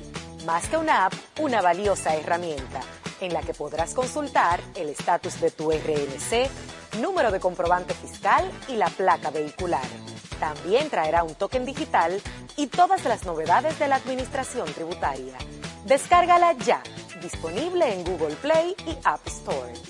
Dirección General de Impuestos Internos, cercana y transparente. Síguenos en Twitter e Instagram. Somos arroba a radio. Está en el aire a la franca. Bueno, efectivamente, seguimos en su programa a la, flan- a la franca. Estamos hablando de la de esa prohibición que dice el presidente. Vamos a ver si lo logra en la práctica, ¿verdad? Tenía un amigo aquí que me estaba haciendo un organigrama de- del estado, de lo complicado que es, que por allá arriba está, ¿cómo fue que me decía él?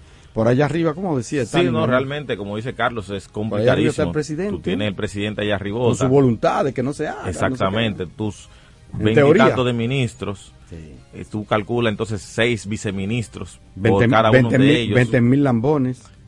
y tantos directores generales, tantos directores provinciales, tantos gobernadores y que realmente es una tarea Sí. complicadísima. Entonces, entonces el gran reto, eh, efectivamente, gracias Stalin por el Y gran- tanto pobre esperando la dádiva. Sí, y no y, no- y una y una tradición, una, una tradición, Una que- cultura. una cultura eh, en la que la gente no acaba de, de separar lo que es el Estado, lo que es público, con lo que es del partido de que está en el gobierno. No saben distinguir entre gobierno y Estado, ¿verdad? Y entre gobierno y partido. Es una relación difícil, porque la frontera es muy difusa y, bueno, la gente con poder, que puede nombrar aquí y allí, dice, vamos a nombrar 20 compañeros, tú me nombras tanto, yo te nombro tanto, y así. Clientelismo puro y duro. Pero una cosa que hay que superar. Abinader tiene el gran reto de por lo menos reducir, porque aquí hay una cultura del uso y abuso de los recursos del Estado desde Trujillo, que, que ahí no había diferencia ninguna entre la, la cosa del Estado y la, y la propiedad. Esto era una finca del dictador, ¿verdad? Entonces se heredó esa cultura cuando Balaguer, por igual, eh, y lo han seguido en los años de democracia, los partidos revolucionarios dominicanos, lo han seguido lo- el de la liberación dominicana y el PRM. Cada uno de esos, eh, perdón,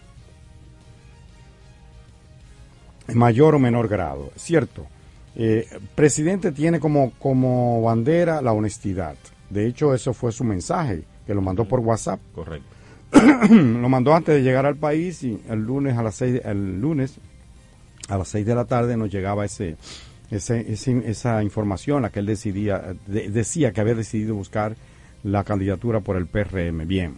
Y que eh, su bandera es la honestidad, habla del Ministerio Público, lo cual le ha dado beneficio político, ¿verdad que sí? Eh, es como una especie como de la negación de lo que había y tiene que hacerlo, debe afianzar, pero, pero eso debe, debe refrendarlo con los hechos, no basta con discurso. Por eso su gran reto es exactamente ese, evitar que se dé el uso de los recursos del Estado en su beneficio, en beneficio político, porque eso le daría un plus, ¿verdad?, a su, a su, a su campaña. Vamos a ver, hasta ahora eh, el, el, el PRM, que no es un partido negador del sistema, es la continuación de todo el sistema, pero por lo menos puede decir que se va manejando sin los niveles de corrupción que caracterizaron las gestiones anteriores, los gobiernos anteriores de, de Leonel y de eh, Danilo Medina, donde hubo gente que llegó con sin nada y cuando salió del gobierno pudo declarar impunemente que, se, que tenía una fortuna de 25 mil millones de pesos. Y todos saben que estoy hablando de, del hijo eh, eh, putativo, del hijo, del hijo preferido de Leonel Fernández, que es eh, Félix Bautista, a quien se quedó así, se quedó así porque estaba tan blindado, esa palabra que le gusta tanto a ese líder, estaba tan blindado eh, la ju- eh, su partido y la justicia, que eso se quedó así, señores, se quedó así. Y yo quisiera que debieran nombrarlo, qué sé yo, como jefe de la lotería o de, o de no sé quién, para que le explicara al pueblo, le diera la, la, la, la, fórmula de cómo hacerse multi... Carlos tiene todos los años del mundo trabajando, es más viejo que, que, que, que, que Félix Bautista. Y de, y de Chan, que es un genio en las matemáticas, treinta y pico de años, profesor y, y con no sé cuánta maestría. Stalin, que es un joven talentoso, pero Stalin no puede llegar a Félix Bautista, ni yo tampoco. Pero de Chan, tú, Carlos, que tienen más experiencia que él. Bueno, yo también. Yo creo que yo ando cerca. Pero yo no me comparo con nadie, ni con un pulpero. Ni con un pulpero. Yo no vendo ni agua en el desierto, no tengo esa capacidad, no la tengo. Pero bueno, gente que maneja aquí, que sabe de negocio, no, no le alcanza eso. Y ese tipo llegó y, y nada, y está ahí, no pasa nada, no pasa nada. Luego los escándalos, que lo que se ha destapado después que salió Danilo Medina, vemos operaciones como el Calamar, 60 mil millones, y hay otra que se dice que manejó más de 60 mil millones. ¿Mm? Gente que salió con, con tanto cuarto que no haya que hacer, que no encuentra qué hacer con ellos. Y lo sacó del Estado, de la teta, de la vaca flaca del Estado, que ya la, tienen, la, tiene, la tiene gatada el Estado.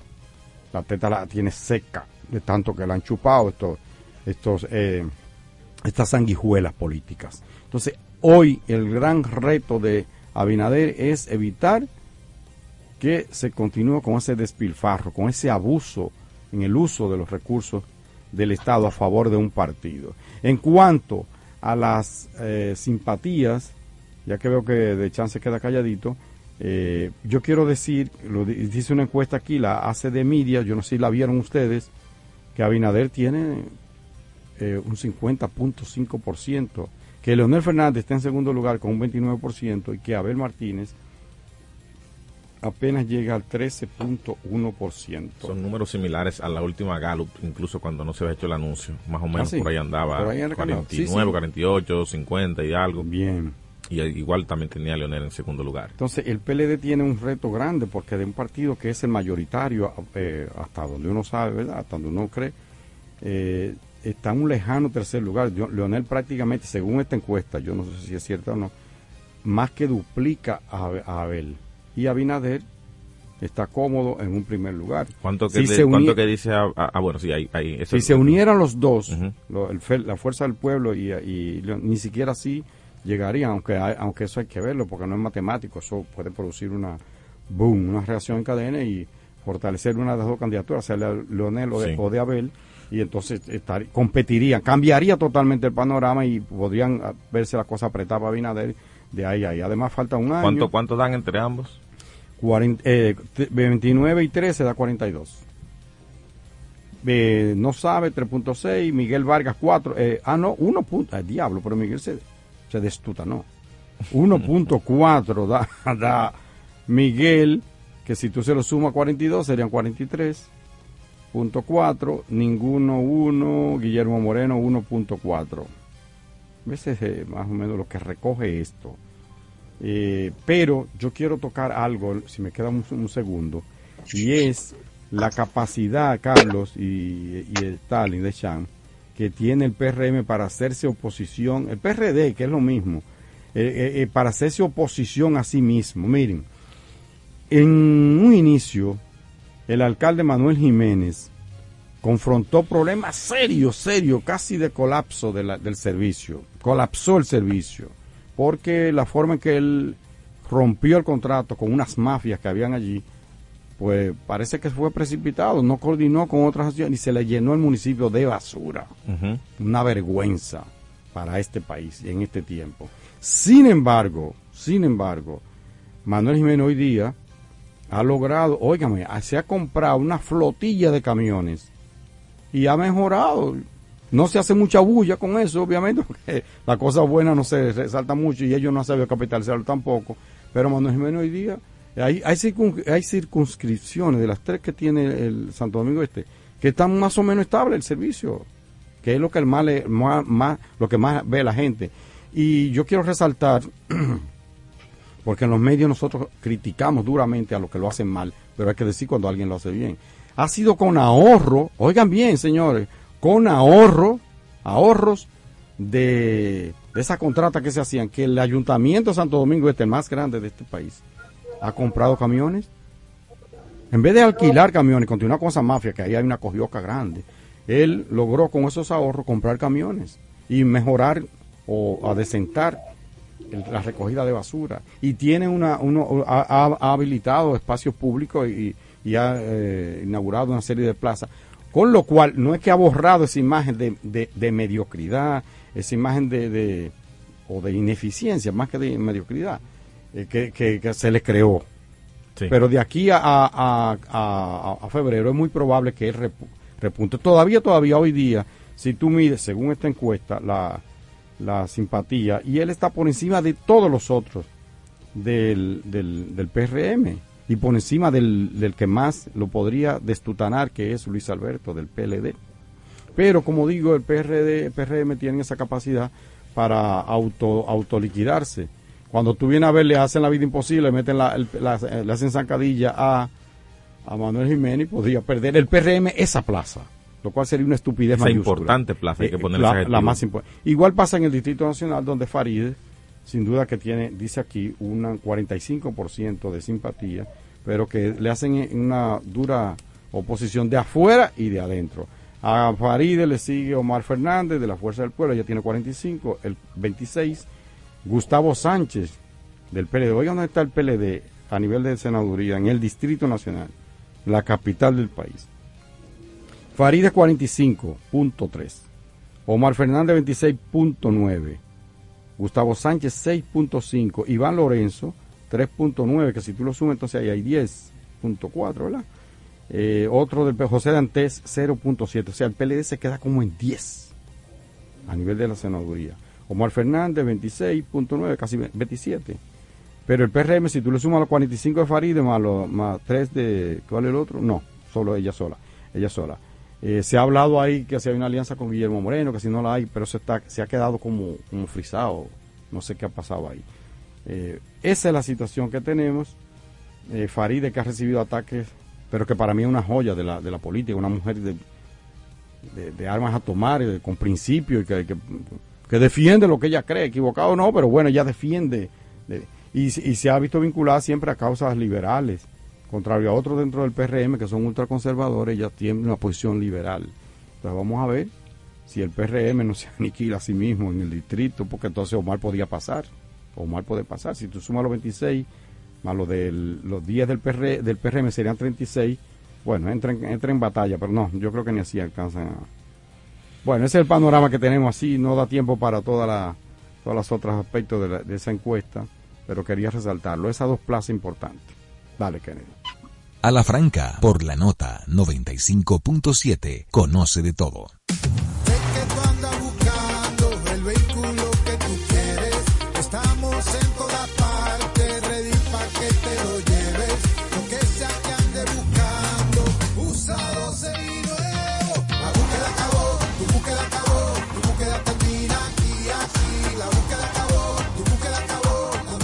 De Vehículos Usados Popular hasta el 31 de agosto. Tu búsqueda termina aquí. Popular, a tu lado siempre. Interactúa con nosotros a través de nuestras redes sociales en arroba a la franca radio. Dar el primer paso nunca ha sido fácil, pero la historia la escriben quienes se unen a los procesos transformadores, impactando la vida de las personas en el trayecto. Este es el momento para que te unas a la conformación de los colegios electorales y hagamos un proceso histórico en favor de la democracia. Nuestra democracia. Junta Central Electoral. Garantía de identidad y democracia. Les presento a Juancho. ¿Qué lo que? Juancho era muy obeso. Redondo, manito. El mes pasado empezó el gimnasio. En la primera semana perdió 100 libras. De tener una barriga de Santa Claus, pasó a tener cuadritos en solo tres semanas. Roca y pico. Hoy le dio con 500 libras a pecho. Con apenas un mes de ejercicios, participará en su primer evento de fisiculturismo. No te lo creíste, ¿verdad? Si no te crees lo de Juancho, ¿cómo le puedes creer a alguien que promete duplicar tus ahorros en 30 días? Si ganarte el dinero es difícil, no lo arriesgues tan fácil. Confía tu dinero a entidades supervisadas. Más información en misioncentinela.com. Superintendencia de Bancos de la República Dominicana. Está en el aire a la franca.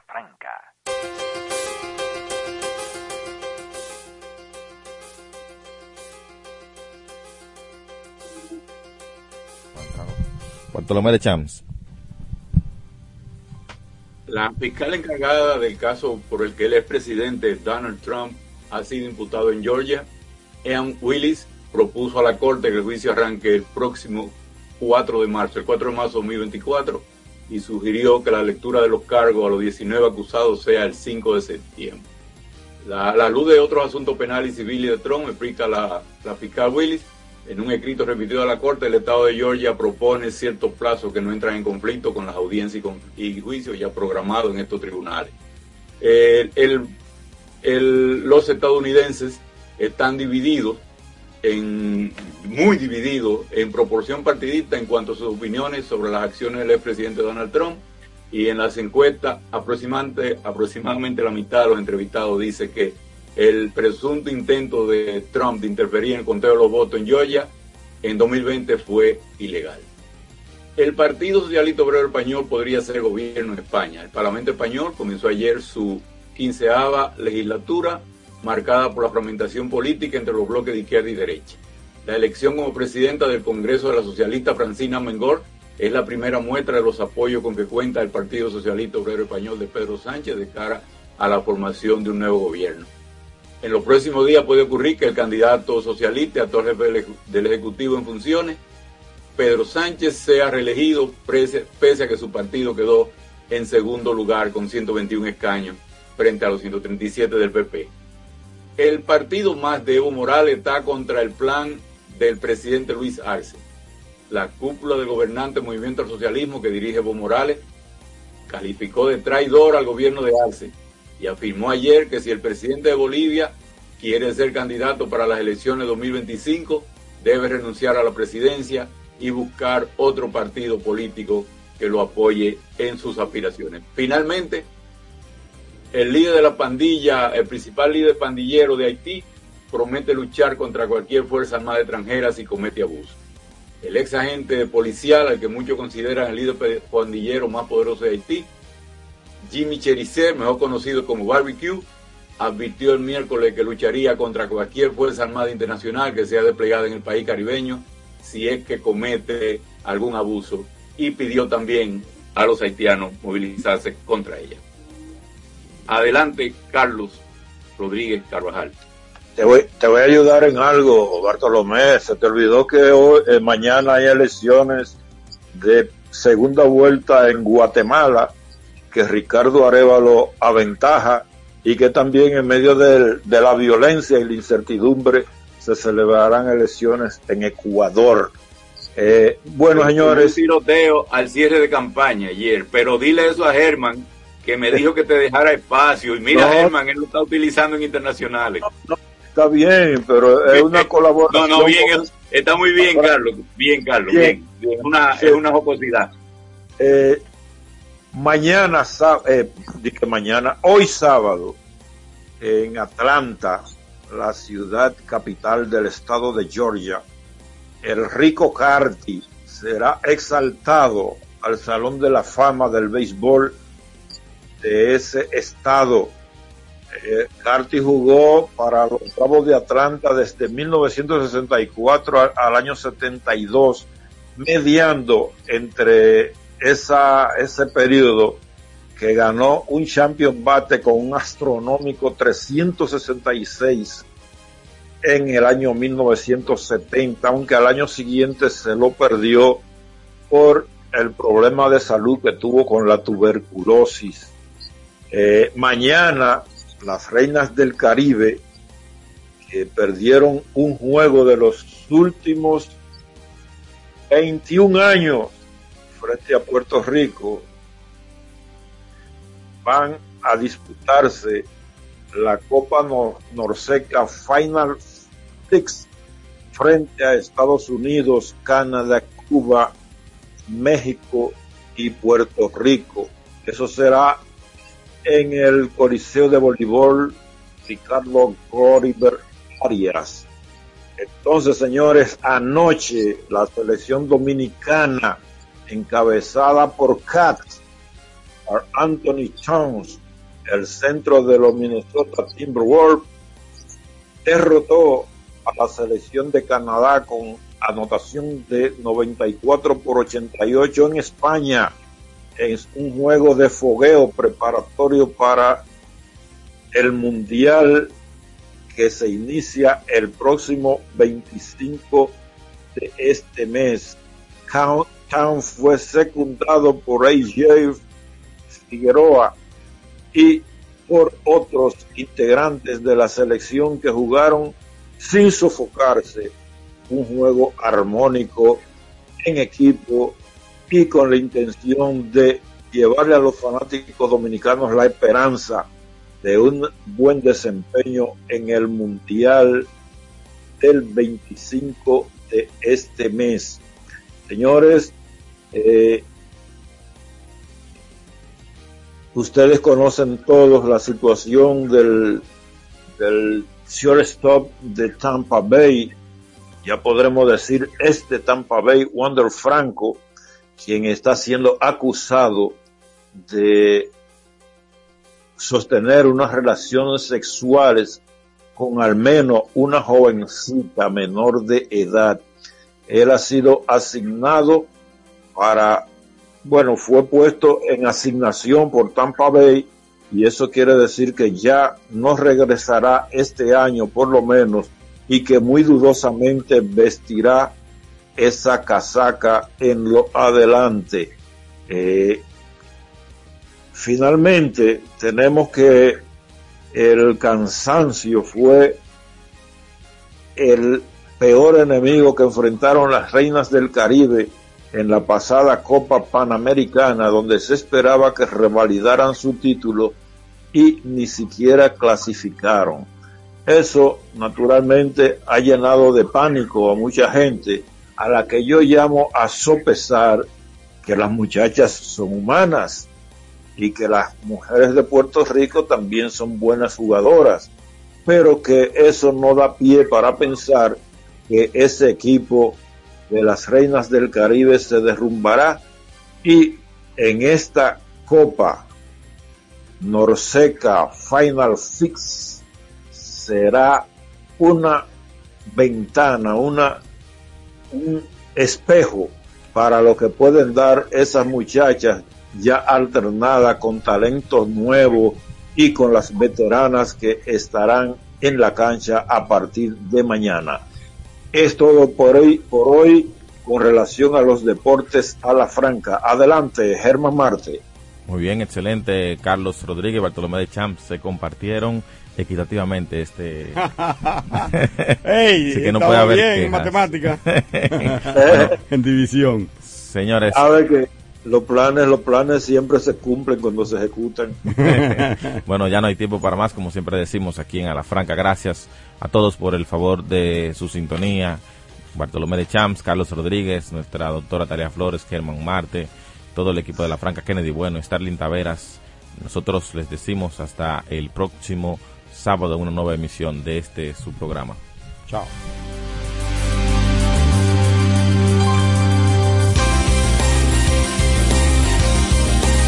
La Superintendencia de Bancos presentó a la Franca. Te acompaña la nota 95.7. Banreservas presenta Escarbando en la Historia con Cuquín Victoria. Jamaica fue el nombre que le dieron los ingleses a esa isla, cuyo nombre significa isla de agua y madera, que era como lo llamaban los aborígenes que vivían ahí. Activa tu token digital en la app Banreservas. Realiza pagos y transferencias sin la necesidad de la tarjeta de códigos. Busca el icono de tu token digital en la pantalla de bienvenida de tu app Banreservas. Y si aún no puedes visualizarlo, espera a que sea habilitado en tu aplicación. Recuerda que el banco nunca te enviará enlaces por correo para activarlo. App Banreservas, tu banco fuera del banco. Banreservas, el banco de todos los dominicanos.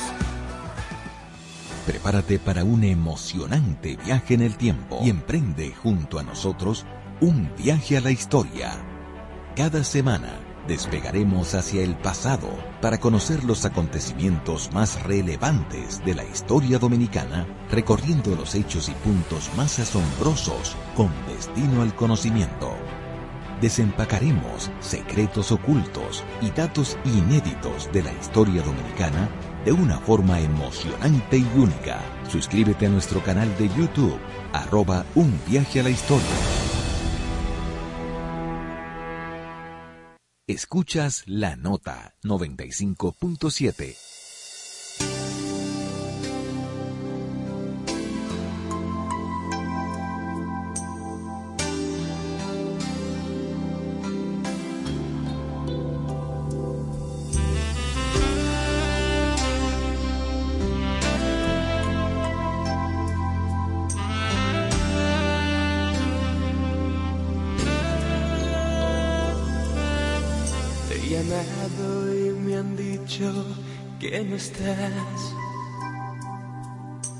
buscado en mil lugares todo el tiempo.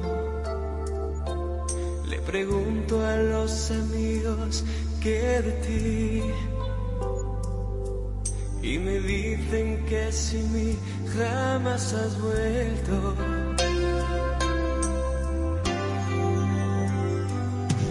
Yo no sé por qué te has ido, yo no sé. ¿Qué pasó que ya no estás más a mi lado? He debido cometer algún error. Que tu joven corazón habrá calado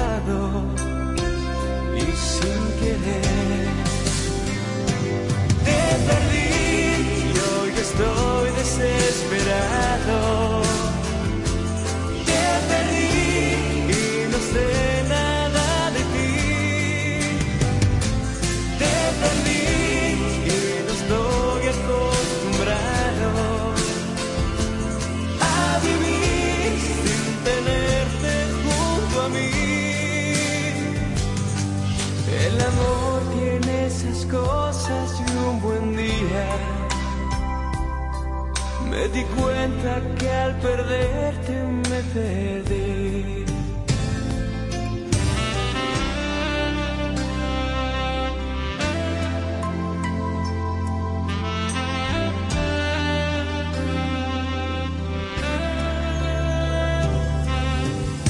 sé por qué te has ido, yo no sé. ¿Qué pasó que ya no estás más a mi lado? He debido cometer algún error. Que en tu joven corazón habrá calado y sin querer te perdí estoy desesperado.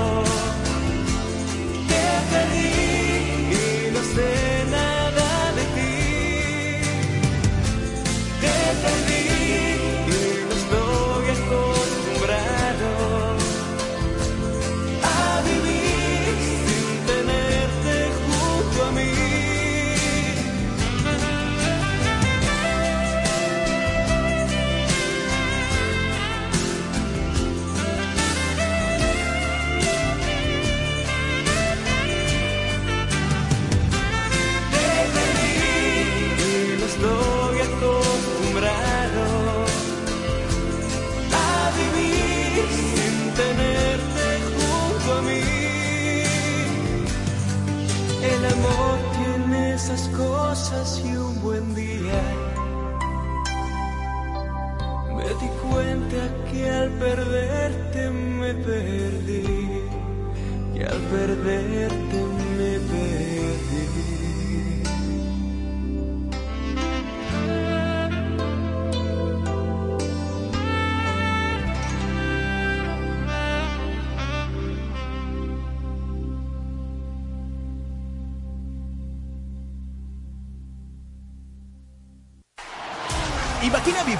junto a Shell y la escudería Ferrari en México. O ganarte un millón de pesos. O combustibles por todo un año. Gana instantáneos con cada parada. Como tickets de combustible y coleccionables Shell Ferrari. Llegó la parada que te premia. Donde tú eliges qué ganar. Por cada mil pesos de consumo en combustible Shell para vehículos o 500 pesos para motores, obtienes un código por el que participas por uno de los grandes premios finales. Conoce más en la parada que te premia.shell.com.do. Esta es la nota 95.7. Conoce de todo.